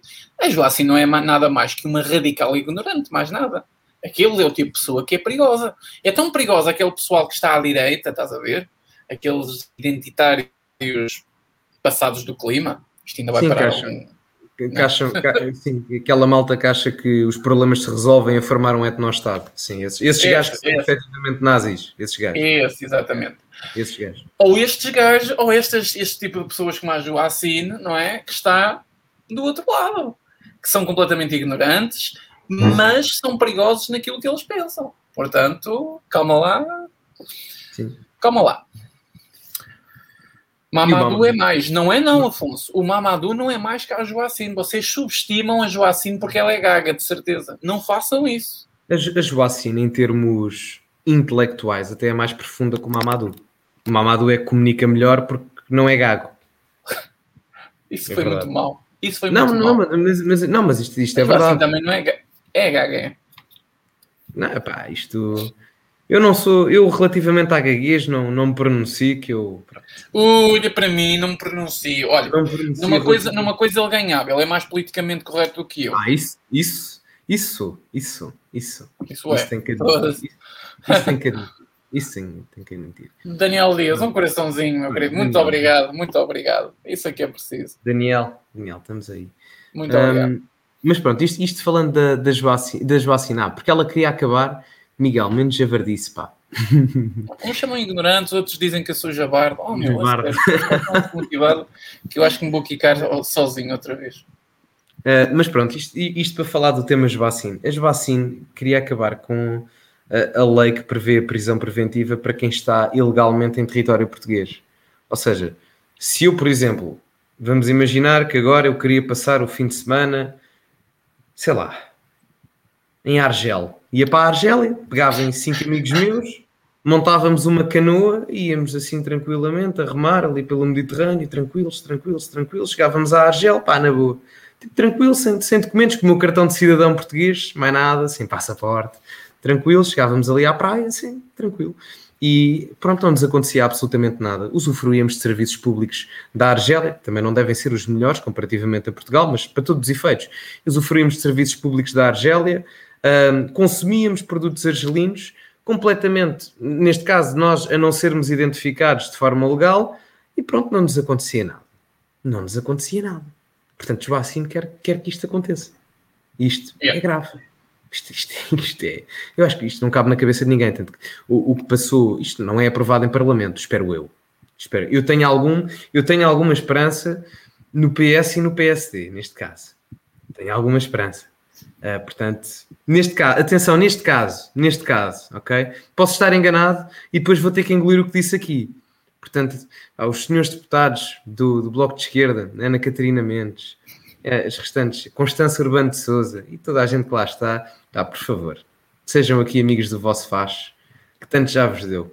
Portanto, por favor, por favor. Até o Primeiro-Ministro aqui está sempre a comentar, portanto, só tenho é que me agradecer. Mas bom, uh, isto, falando mais a sério agora, isto é perigoso. É perigoso, tal como a questão da expropriação das casas. Não é? Porque repara, a partir do momento em que tu não prendes preventivamente alguém que está em território português de forma ilegal, isto é uma porta de entrada para aqueles que têm que fugir de não sei de onde e vêm para aqui, sabe-se lá de onde, sabe-se lá quem são, e em termos de, eu digo isto muitas vezes, a nossa casa tem portas, tem paredes, tem janelas, que é para nós só deixarmos cá entrar aqueles que nós conhecemos e que nos fazem sentir seguros. Um país é uma casa. E os países, as casas têm portas, paredes, janelas e os países têm fronteiras. Que é para só deixarmos entrar aqueles que nós conhecemos e que sabemos que vão deixar o nosso território em segurança. A partir do momento em que isso não acontece, não somos um país. Não estamos unidos. Uma coisa é nós fecharmos fronteiras para impedir as pessoas de sair. Isso é uma vergonha.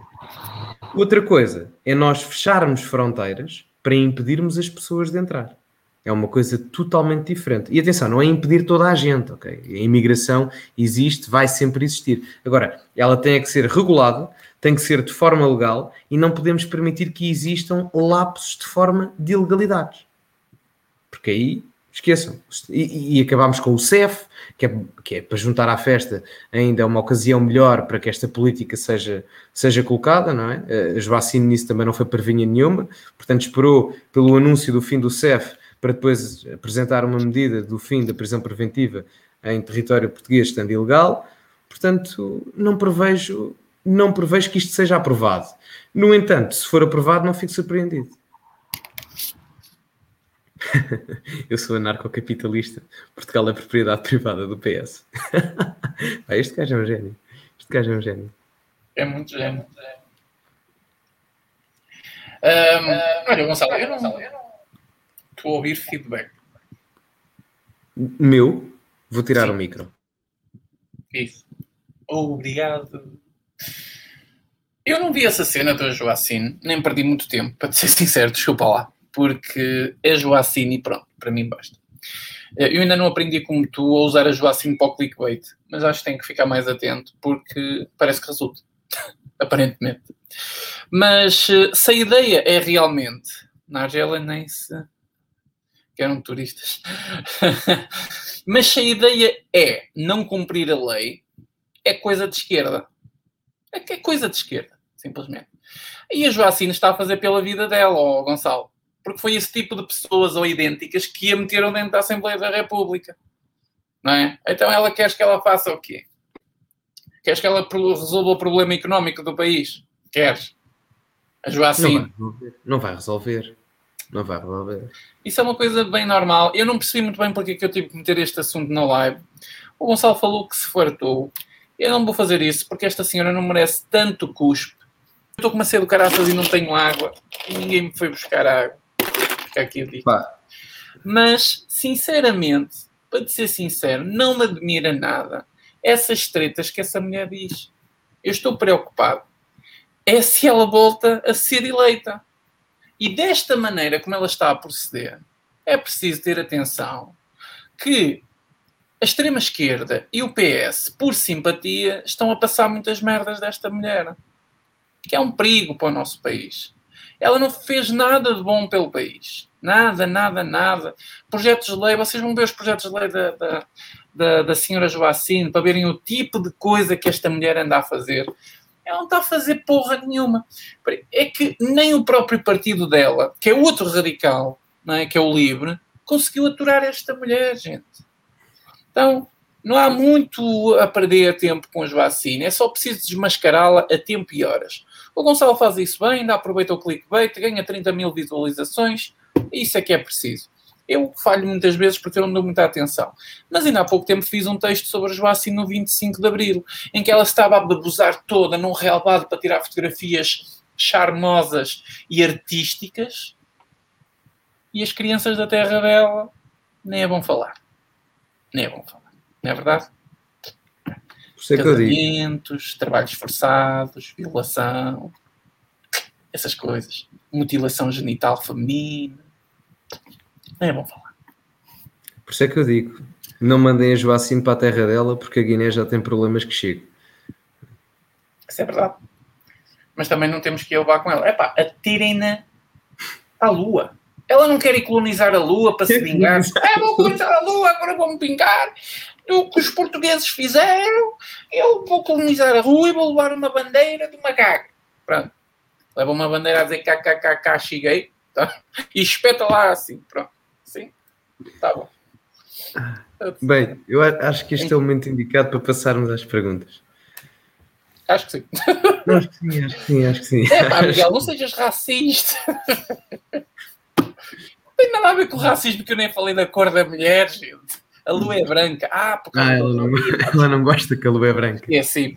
Chega a lua por ser branca, mas ela do outro lado é preta. A lua do outro lado é preta, não é? Do lado do sol ela é branca, mas do outro lado ela é preta, não é? Uh, oh Gonçalo, anda para a frente que a coisa está negra, isto não está, não está fácil. Vamos, vamos. Uh, bora, façam, façam perguntas aqui para os últimos 15 minutos de live. Exatamente. Perguntas Já houve malta Nada de falar da lingerie sexy que o Gonçalo tem vestido. Ah, olha, ui, não, era para dizer, era para dizer. Uh, olha, por acaso o André Macedo está aqui a dizer. Ui, Macedo, é Macedo é bom rapaz. Não sei quem é, não faço ideia, mas é Macedo, é bom rapaz. André Macedo. Agora claro a NASA. É o André, então o André não é bom rapaz, caralho. Agora a NASA quer levar o primeiro negro e a primeira mulher à Lua. Acho que é uma boa candidata, isto por causa das vacinas. Mas não sei se viste, aqui o foco é, é o, o, plano da NASA é querer levar o primeiro negro e a primeira mulher à, à Lua. E eu sei porquê. É preciso limpar as merdas que o homem fez há uns anos atrás. Então, nada melhor que uma mulher e com um negro. Aí é bem, aí é bem, aí é bem, aí é bem, aí é bem. Fogo. Agora é o momento em que o Miguel tira a câmera, depois alguém tira o cut disto, estás a ver? Acusam o Miguel de ser neonazi, fascista, radical, etc. O homem é cancelado e tem que ir a tribunal. Pronto, pois lá vou eu como testemunha a dizer: não, Miguel é um bom homem, cristão, só disse isto na brincadeira. Vá lá, pessoal, vá lá. Cristão, tinhas falado disso. O que é que me ocorre mais para dizer sobre esta merda? Não. Olha, olha aqui, eh, acham acham que o Joacine é uma espécie de Ilana Omar de Portugal? Pergunta. Sabes quem é que é a Ilana Omar? Ah, sim, sim, sei, sei. Eu acho que sim. Eu, em termos de contexto, sim. É, o radicalismo é o mesmo. Acho que... Eu, como não sei muito o que ela anda para lá fazer, eu não vou pronunciar, mas se o Gonçalo acha que sim, ele segue mais do que eu. Um, eu acho. A Helena Omar, eu, Repara, a Helena Omar é uma pessoa que disse e desvalorizou completamente uh, o 11 de setembro. Disse que, basicamente, uh, a Helena Omar vem da Somália. E a Helena Omar... Uh, e a Helena Omar disse que a forma como os americanos discriminavam as pessoas muçulmanas provenientes dos ataques do 11 de setembro era demasiada porque aquilo foi só um incidentezinho de nada. Isto, ela disse some people did something. Isto traduzido em termos de intenção no, no vocábulo é, é, basicamente dizer ah, porque fizeram uma coisinha de nada. Não é? Portanto, aqui a questão não está a discriminar um por todos, ok? Uh, aqui a questão é dizer que foi uma coisinha de nada. Aquilo não foi uma coisinha de nada. Aquilo não foi uma coisinha de nada. E nós sabemos que aquilo eram radicais islâmicos. Toda a gente sabe isso. Portanto, não vale a pena estar aqui a negar. Portanto, sim, a Ilana Omar, eu acho que até consegue ser um bocado mais radical. Que a jo... não, atenção, não, não diminuindo a Joacina, atenção, mas eu acho que Ilana Omar consegue ser um bocadinho, um bocadinho pior que Joacina, até porque tem mais mediatismo e, e é mais esperta que Joacina. É, é o que me parece. Eu ia dizer isso, só, só por esse exemplo que tu deste, eu também já ia dizer isso. Sinceramente. Não é? Ah, sim, sim, sim. Sim.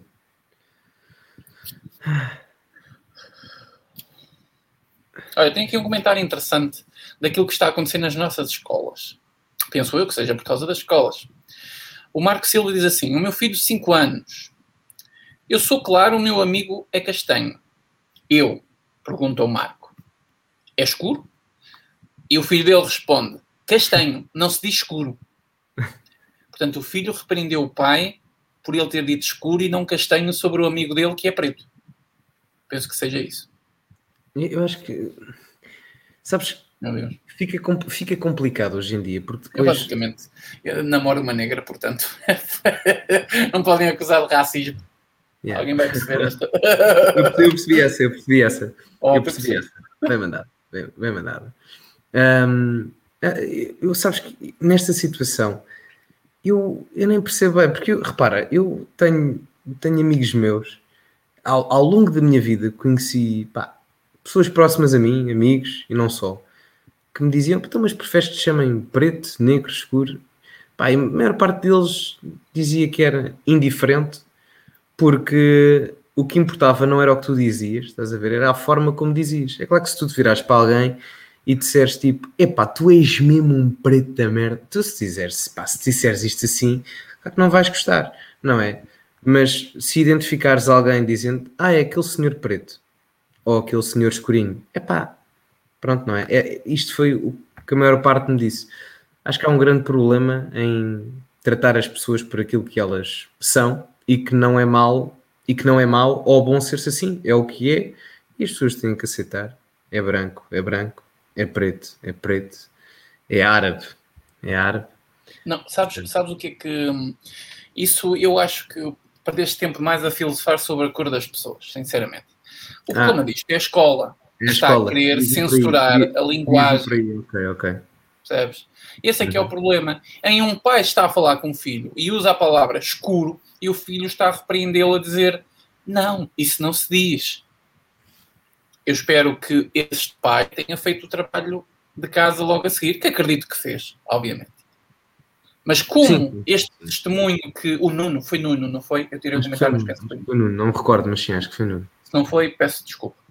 Mas penso que este caso não, penso, penso não, este caso não é o único. E há casos muito mais graves no nosso país que estão a acontecer a todos os momentos na escola.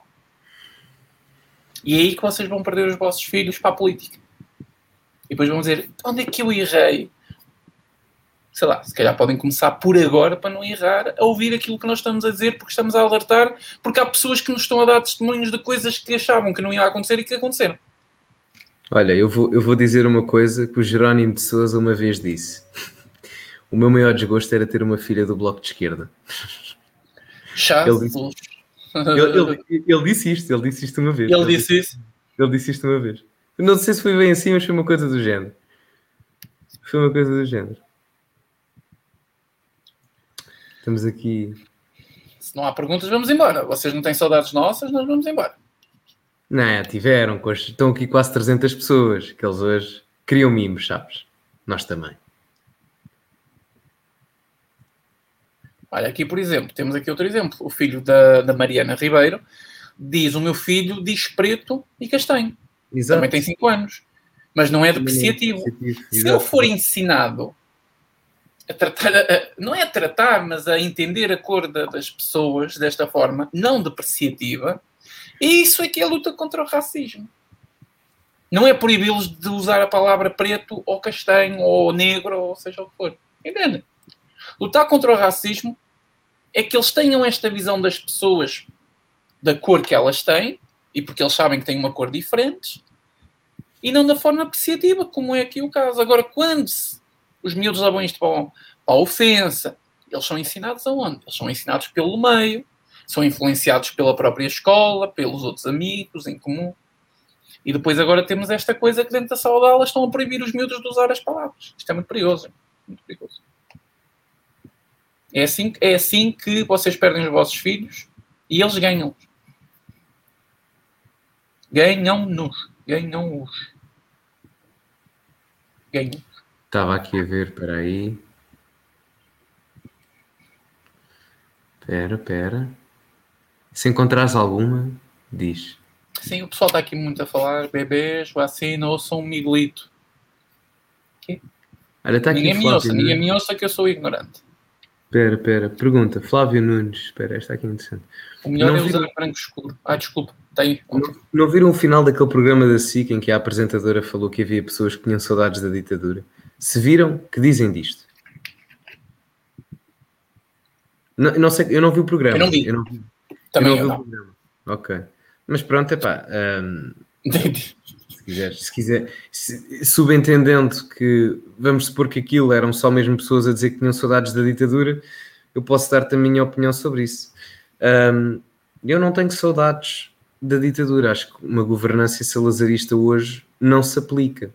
Agora, isso não implica que, a nível do estudo histórico de Salazar, não se possa reconhecer algumas coisas boas que Salazar tenha feito e que o mérito lhe tem que ser dado. Muita gente fala da ótica das finanças a nível de Salazar, uh, e sem dúvida que foi algo importante, mas a meu ver, a maior, a grande, a maior valência de Salazar em termos políticos era a sua estratégia geopolítica. Pouca gente fala disto, mas para mim a grande virtude de Salazar em termos políticos era a geopolítica. Um, e estes dois grandes aspectos caracterizam as grandes virtudes de Salazar, uh, nomeadamente também em termos de honestidade, também acho que se pode uh, colocar aí. Uh, no entanto, se me perguntares para o paradigma atual e para o paradigma futuro, não acho que seja algo que eu tenha saudades e queira ver no futuro. Não acho que seja não acho que seja por aí, honestamente. Uh, não é algo que eu pretendo ver. Miguel. Um, eu acho que esta gente de hoje, tanto política como esses programas, não sei que programas foi, mas não sei se foi um programa de também não vi, também não vi. foi. Todos eles têm uma missão que é pintar o quadro mais negro, mais negro, mais negro, mais negro qual que ele é, mas muito mais do tempo do salazarismo. Para nos obrigarmos todos, para obrigar toda a gente a cair na ditadura do politicamente correto e não fazer aquilo que o Gonçalo disse, que é admitir as coisas positivas que existiram, porque foram muitas mesmo. Muitas.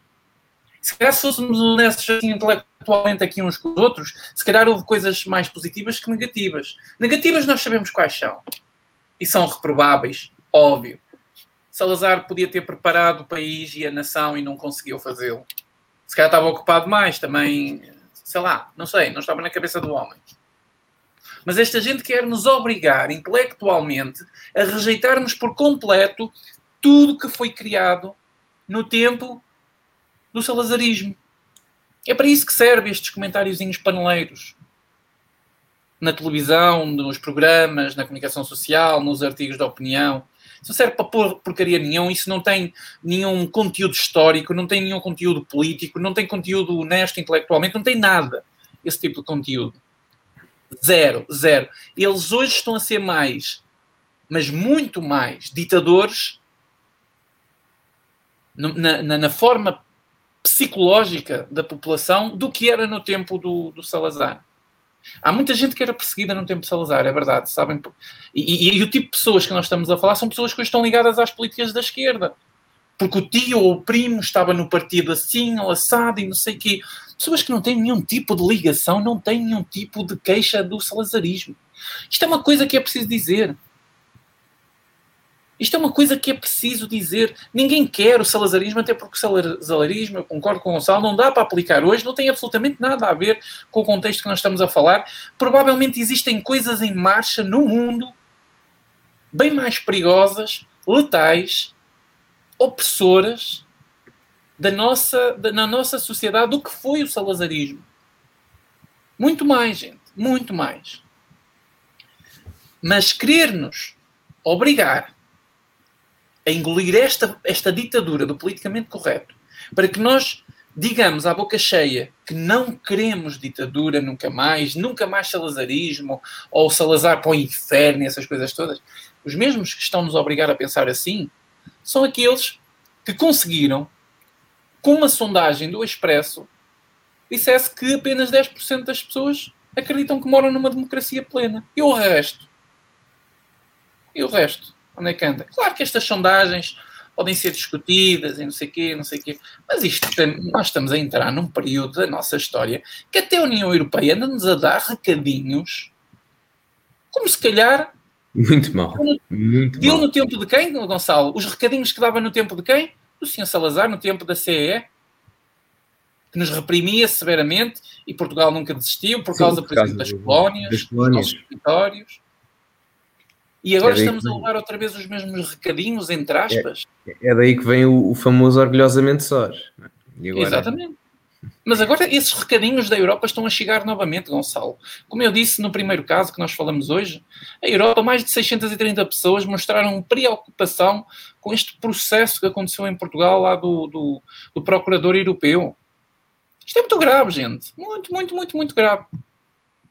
E, e Salazar, ao pé desta gente toda que faz política desde o 25 de Abril, era do mais honesto que existiu neste país. Tá? E acho que um, um único presidente que eu consigo eleger também dessa forma, que ninguém nunca mais ouviu falar dele, cumpriu o seu papel e saiu, teve a sua importância no país, teve os seus erros, obviamente, as suas histórias, foi o general. Marianes. Bem, vamos passar o tópico. Um, quem quiser ver mais sobre isto, eu tenho uma. Quando fui à Academia Política do Chega, um, vocês têm no meu canal a minha participação na Academia Política, onde eu falo sobre um, o período de Portugal na Primeira República e em Salazar. Mais ou menos 40 minutos, tem lá conteúdo para dar e vender. Tem aqui uma pergunta do Francisco Castro. um, que diz: O Carlos Guimarães Pinto disse que o Chega era tão extremista como o Bloco por se juntar ao ID e não ao grupo dos conservadores e reformistas. Posicionou-se à direita do Vox. O que acham disto? Uh, Francisco, relativamente à minha opinião, o Carlos Guimarães Pinto, eu gosto do Carlos Guimarães Pinto e acho que é um homem sério. Um, e o Carlos Guimarães Pinto, o que ele diz é verdade. O Chega, em termos de grupo parlamentar europeu, colocou-se à direita do Vox, sendo que eu acho que o Vox é o partido mais semelhante com o Chega uh, que existe no mundo. Agora, o Carlos Guimarães Pinto também é político e sabe que a estratégia na política é muito importante. Caso contrário, eu não tinha dito o que disse nestas declarações que tu estás a dizer porque também dá jeito à iniciativa liberal e ao Carlos Guimarães Pinto, a narrativa de que o Chega é extremista, etc, etc, e o argumento que ele dá aí é viável. Agora, o que o Carlos Guimarães Pinto se esqueceu de referir é que, em termos estratégicos, o Chega teria muito mais vantagens em estar no grupo parlamentar à direita do Vox, neste caso o Identity and Democracy, uh, do, que o, do que o grupo parlamentar dos reformistas e conservadores. Porquê?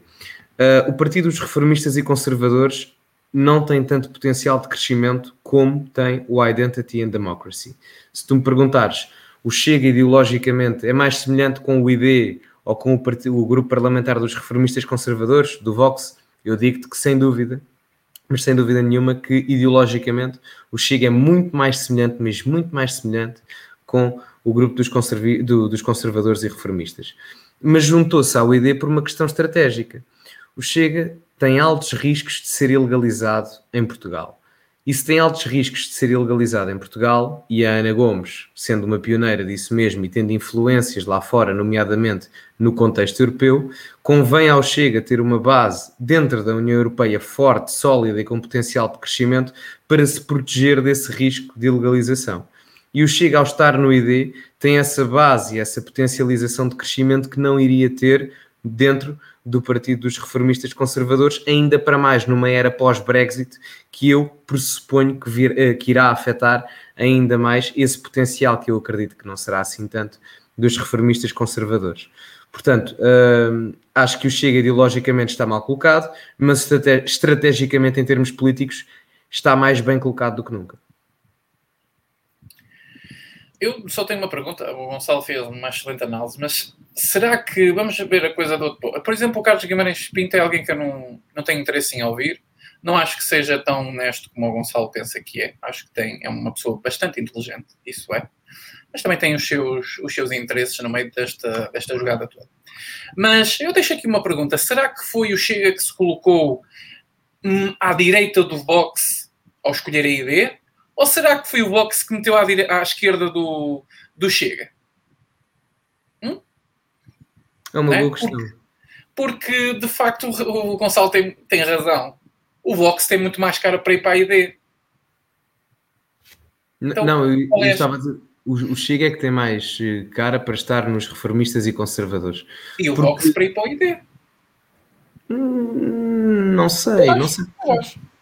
Eu acho que sim, o, Vox, o Vox Chega, sabes que o Vox e o Chega têm uma, uma Os característica. são muito mais identitários, oh, Gonçalo. O Vox é muito não mais creio, não Ah, creio. é, é, é. Não creio, não creio. Isso, Não isso viu-se naquela publicidadezinha de merda que eles anexaram ao nosso país. Aquilo não Sim, foi uma não brincadeirazinha. Mas, Não isso, não, isso, não é, isso não é identitarismo, isso não é. Isso não é, É, isso é, é. Isso é não é identitarismo. identitarismo. É. Isso, aí, isso aí é a utopia ibérica que eles sempre tiveram e sempre vão ter. Eles consideram este território espanhol, por assim dizer, não é? Ah, utopicamente, claro. O tópico não. Tipo, utopias falamos da esquerda, não é? Não, mas, mas tu achas que. também é temos de falar agora do boxe, que também é uma utopia dessa coisa, é? Mas tu, tu achas honestamente que seria possível em alguma instância Espanha anexar Portugal? se. Olha, vamos imaginar uma coisa estúpida para te responder a isso. O Vox tinha o poder na mão, era virava Deus disto tudo. É, O Vox fazia mas assim, isso é o- pumba, já está. é o- Portugal mas passa a isso- ser uma província de Espanha. Acabou. pá, mas, mas isso é utópico, isso nunca irá acontecer. Até porque o, o Vox, Mas, o Vox, mas é, é utópico porque não há, não há maneira disso acontecer na prática. o, Vox, o Vox, para conseguir anexar Portugal, primeiro tem que se preocupar com o facto da Catalunha nem se tornar independente. Essa é a primeira. Porque se a Catalunha, porque se a Catalunha o fizer, depois a Galiza vai atrás, o País Ui. Basco, o País Basco, vamos a ver, não é? Portanto, acaba O por Vox ser... a espumar pela boca. Estás a ver o Vox a espumar. Lá se eu, viva o rei, viva o Vox, viva a Espanha. Lá se isso tudo, lá se isso tudo. Uh, mas são, são, são, o Chega e o Vox são semelhantes porquê? Uh, porque Portugal e Espanha padecem de um mal que não existe em tão grande quantidade no resto da Europa. O enraizamento político de Portugal e de Espanha é muito mais à esquerda do que é no resto do continente europeu. Por isso é que a visão dos partidos populistas dentro de Portugal e Espanha tem uma visão económica mais liberal do que propriamente os restantes partidos populistas em França, com Marine Le Pen, ou até em Itália com, com Salvini, ou até com Orban, mas o Orban e, e o populismo de leste é diferente do populismo latino. Eu, eu costumo dividir o populismo em três grupos.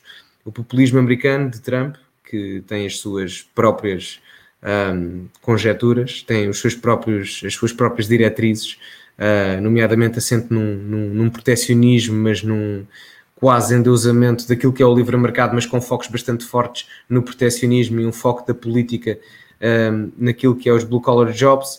O populismo latino, que quer uma mudança no sistema, nomeadamente a nível de imigração, mas que não tem, à semelhança daquilo que é o populismo americano, um, tendência para ser antidemocrático, muito pelo contrário, e aqui eu coloco o Pen, Ventura, Salvini, Abascal, estes quatro, uh, e depois há os populismos de leste, e aí eu confesso que tenho algum receio, porque esses populismos não se fundamentam, por exemplo, em questões proteccionistas como Trump, ou em questões de anti-imigração ilegal como os latinos, aí questiona-se o anticomunismo acérrimo.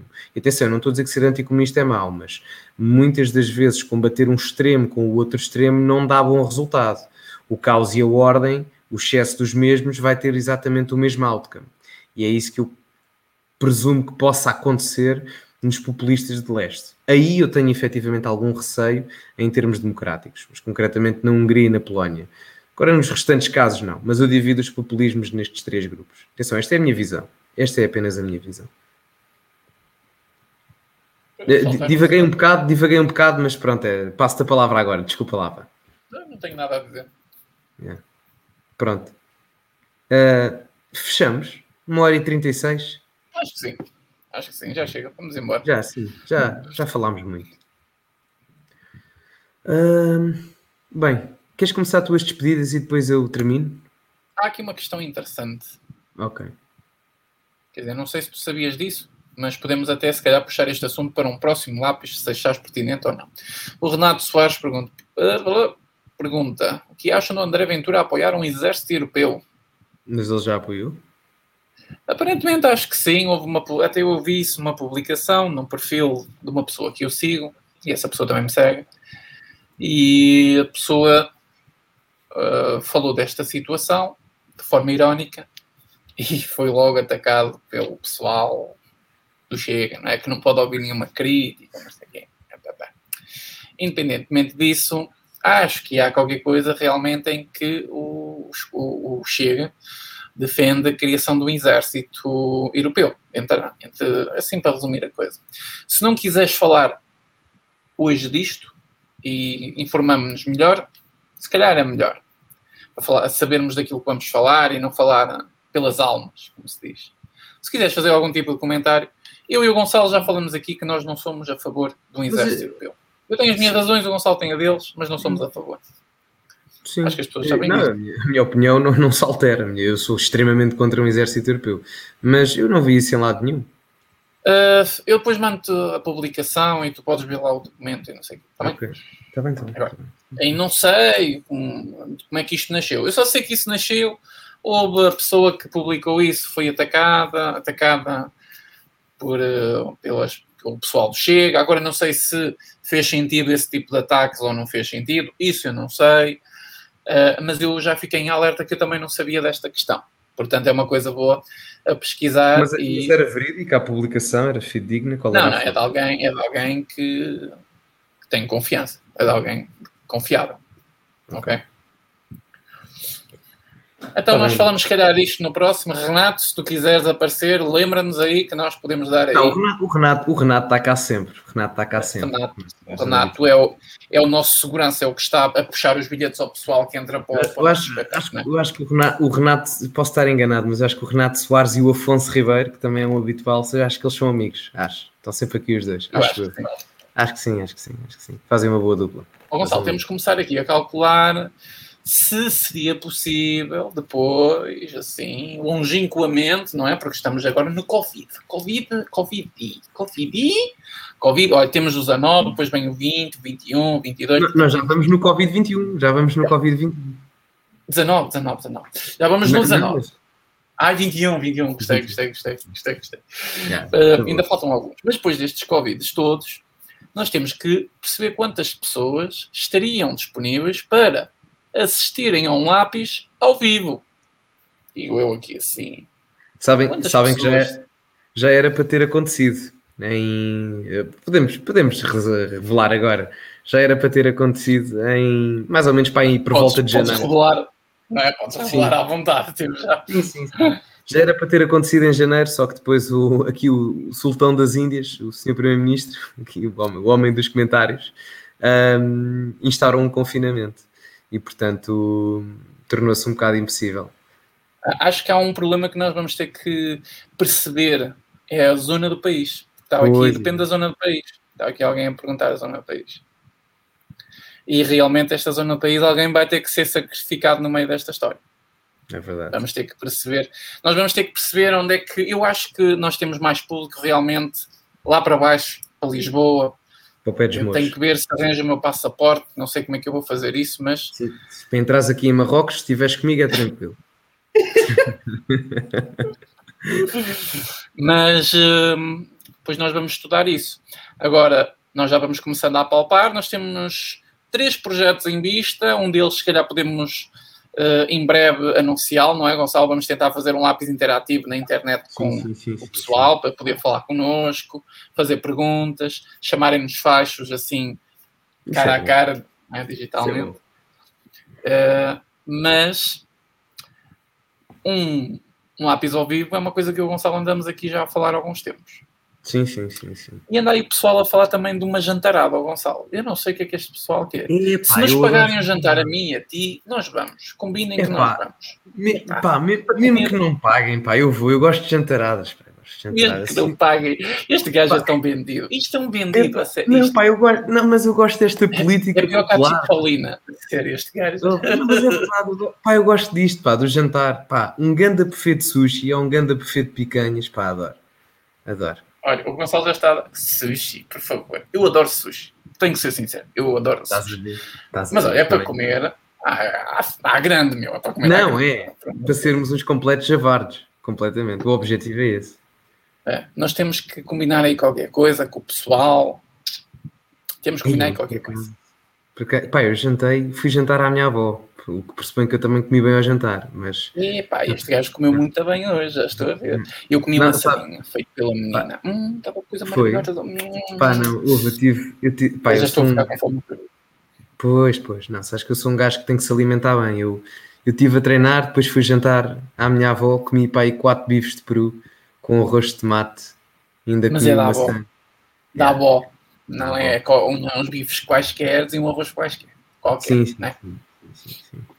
Faz que é faz, só come carne assada. Aí está.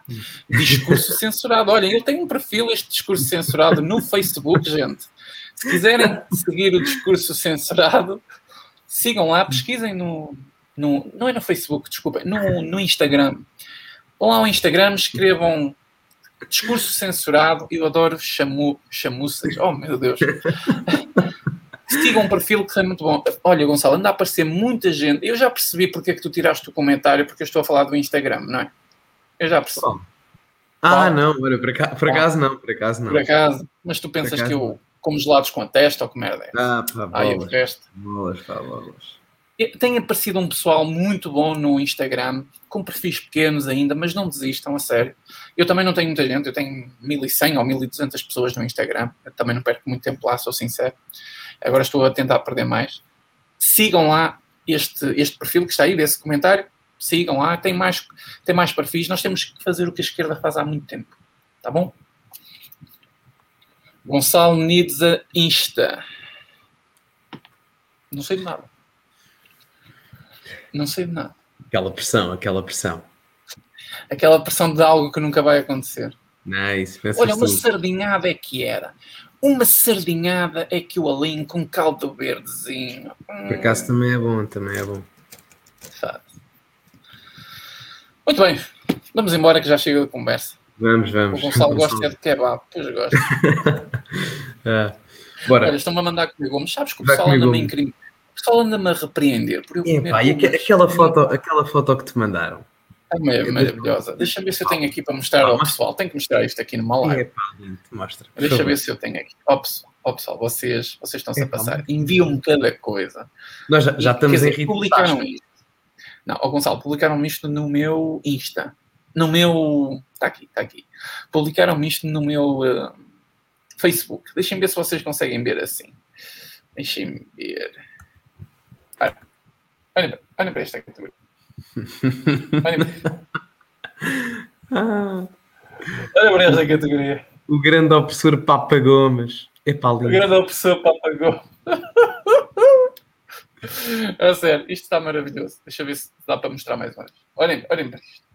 Epá, tá o grande bom. opressor Papa Gomes. Está muito bom. Isso está genial.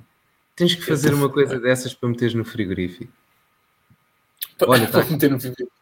Está aqui a malta a dizer para irmos, um, ehm, para irmos fazer, para irmos à francesinha. Olha, exato. Oh, Gostei Maria. deste comentário. Gostei deste comentário. Francesinha tem que ser na taberna belga. Eu não sei onde é que é, mas já aceito. Vamos fazer uma jantarada de francesinha, gente? Eu alinho, hum. eu alinho, estou lá. Estou lá. uh, Gonçalo e Miguel, venham fazer uma palestra à nova FCSH. Eu vou. Se houver um convite, que nunca vai haver, claro, mas com todo o gosto. Era para ser escorraçado com ovos, faz. Entrava lá com um colete antibala e com cães. E no mínimo. Sim. Olha, nós temos aqui pessoal que assiste, que já informou que se precisarmos de seguranças da barra pesada, que arranja-se aí é. beleza. Ah, ótimo, ótimo. Isso é Mas hum. olha, esta cena da jantarada do lápis azul, pá, era uma cena porreira. É, mas temos que perceber o pessoal aqui. O pessoal quer, quer jantarada. E pá, eu, combinávamos a meio do caminho de um lado e do outro. Tipo que? É para a jantarada. Coimbra? Íamos à Quinta Académica? Coimbra ou Figueira da Foz, por aí. Não, Figueira já fica muito cá em cima, não é? Para ti. Eh, Coimbra é mais. Não, para, para mim, tranquilo, mas. É que Coimbra não se passa absolutamente nada. Não, pá, vais às quintas. Vais às quintas académicas, a Coimbra, pá, que aquilo é engraçado. É, olha, vamos dar uma palestra antes à Universidade de Coimbra. Que Coimbra. Ah, Vamos, vamos, vamos, que aquilo é só faz. Em Coimbra é só faz. É só, pois é. Em Coimbra é só faz. Aquela olha, extrema que o pessoal Miarada, vamos ao Leitão, em Leiria, olha, Figueira. Fica no mesmo paralelo que Coimbra. Pois, é, eu estava a falar da Figueira porque é uma zona onde se come melhor que em Coimbra. Acho eu, não quero defender Coimbra. Adoro a cidade de Coimbra. Muito especial para mim, Coimbra. Não tem nada a ver com política, muito especial para mim. Na Quinta da Atalaia. Vocês estão com as ideias? É pá, nós temos falar disto de forma séria, gente. Nós vamos combinar. Eu Sim, e o Gonçalo vamos decidir três ou quatro sítios. E depois fazemos e depois votação. Vamos... É isso mesmo. Tem que é, ser. É? E nós temos que confirmar presenças. E se for preciso, depois marcamos o restaurante. Fazemos aí um, um preço porreiro, um preço camarada, tá bom? E uh, um bocadinho a toda a gente, fazemos uma jantaradazinha. O que é que vocês acham? Em vez de cada um pagar o seu e essa confusão toda, não. Fazemos um preço assim pré-definido. Não sei se na festa do Avante, é pá, nem a ter. Poxa. Ou sim, poxa. Vão às bifanas no Avante. Ou poxa, outra vez. Já foste feliz em Coimbra como um malato. Não, nada a ver, nada a ver aqui ao discurso censurado, nada a ver. Mas é para comer à grande. Com cuidado que eu tenho ido muitas vezes para o Gulag, não sei o que é comer à grande. Comer à grande no Avante é quase uma contraproducência. Jesus, mano. Vamos embora. Com essa temos que ir embora. Tá, fecha o tasco. Acabou. Bem. Essa uh, foi pior que a minha das mulheres e, o, e os negros na lua para limpar. Epá, olha, olha, choco frito também é bom, pá. Há o, pá, eu gosto do. Como é que aquilo se chama? Que eu às vezes ia lá comer, pá, porque eu às vezes ia jogar contra o Vitória de Setúbal. Ia comer, ia comer ao, ao Léo do choco frito em Setúbal e aquilo era muito bom. Pá, era fixe. É pá, no mínimo tem que ter 100 pessoas, ó Gonçalo. Menos de 100 não, faz, não organizamos. O que é que tu tá achas? Está bem, está bem. Não, por mim está ótimo. Um restaurante nossa conta. Está ótimo. Uh, mas bom, começa aí as despedidas, senão estamos aqui a falar de comida nunca mais. É pá, nunca mais Gente, um grande abraço para vocês todos. Uh, estas ideias que nós estamos a ter, isto não é só da boca para fora, para fora. Nós andamos a pensar mesmo disto, ok? Vamos precisar da vossa ajuda e aí sim vamos ver quem são os verdadeiros fãs do lápis azul, ok? E quem sabe na jantarada fazemos um lápis azul ao vivo. Epá, isso era, isso era lindo, isso era lindo, isso era lindo de acontecer.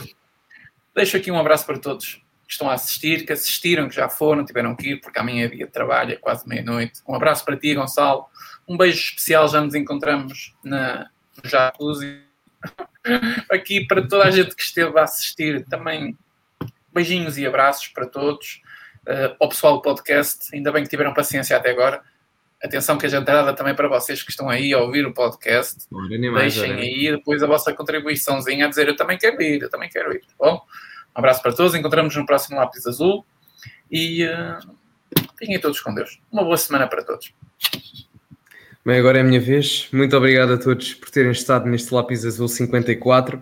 Quero mesmo fazer esta jantarada a níveis superiores àqueles que eu quero fazer no Instagram, mas eu garanto que o Instagram vai ser feito. Uh, mas para já vamos fazer uma grande jantarada, porque pronto, um gajo vive para este tipo de coisas e são estas Epa. coisas Dão oh, Gonçalo, desculpa interromper-te, desculpa interromper-te, mas olha para a foto ao perfil do Matias. Eu não acredito nisto. o Papa Gomes. Estás a ver? Oh meu, olha, olha o que eu fui arranjar. É, fecha a cotagem. ah pá, bom. Anda, anda, continua, caralho. Espera, foda-se. Bom, uh, muito obrigado a todos por terem estado, estado presentes até agora. Uh, obrigados ao, ao, meu, ao meu caro companheiro de debate, Papa Gomes. E, e a gente vê-se vê para a semana. E acima de tudo, meus caros, cultivem-se e até à próxima.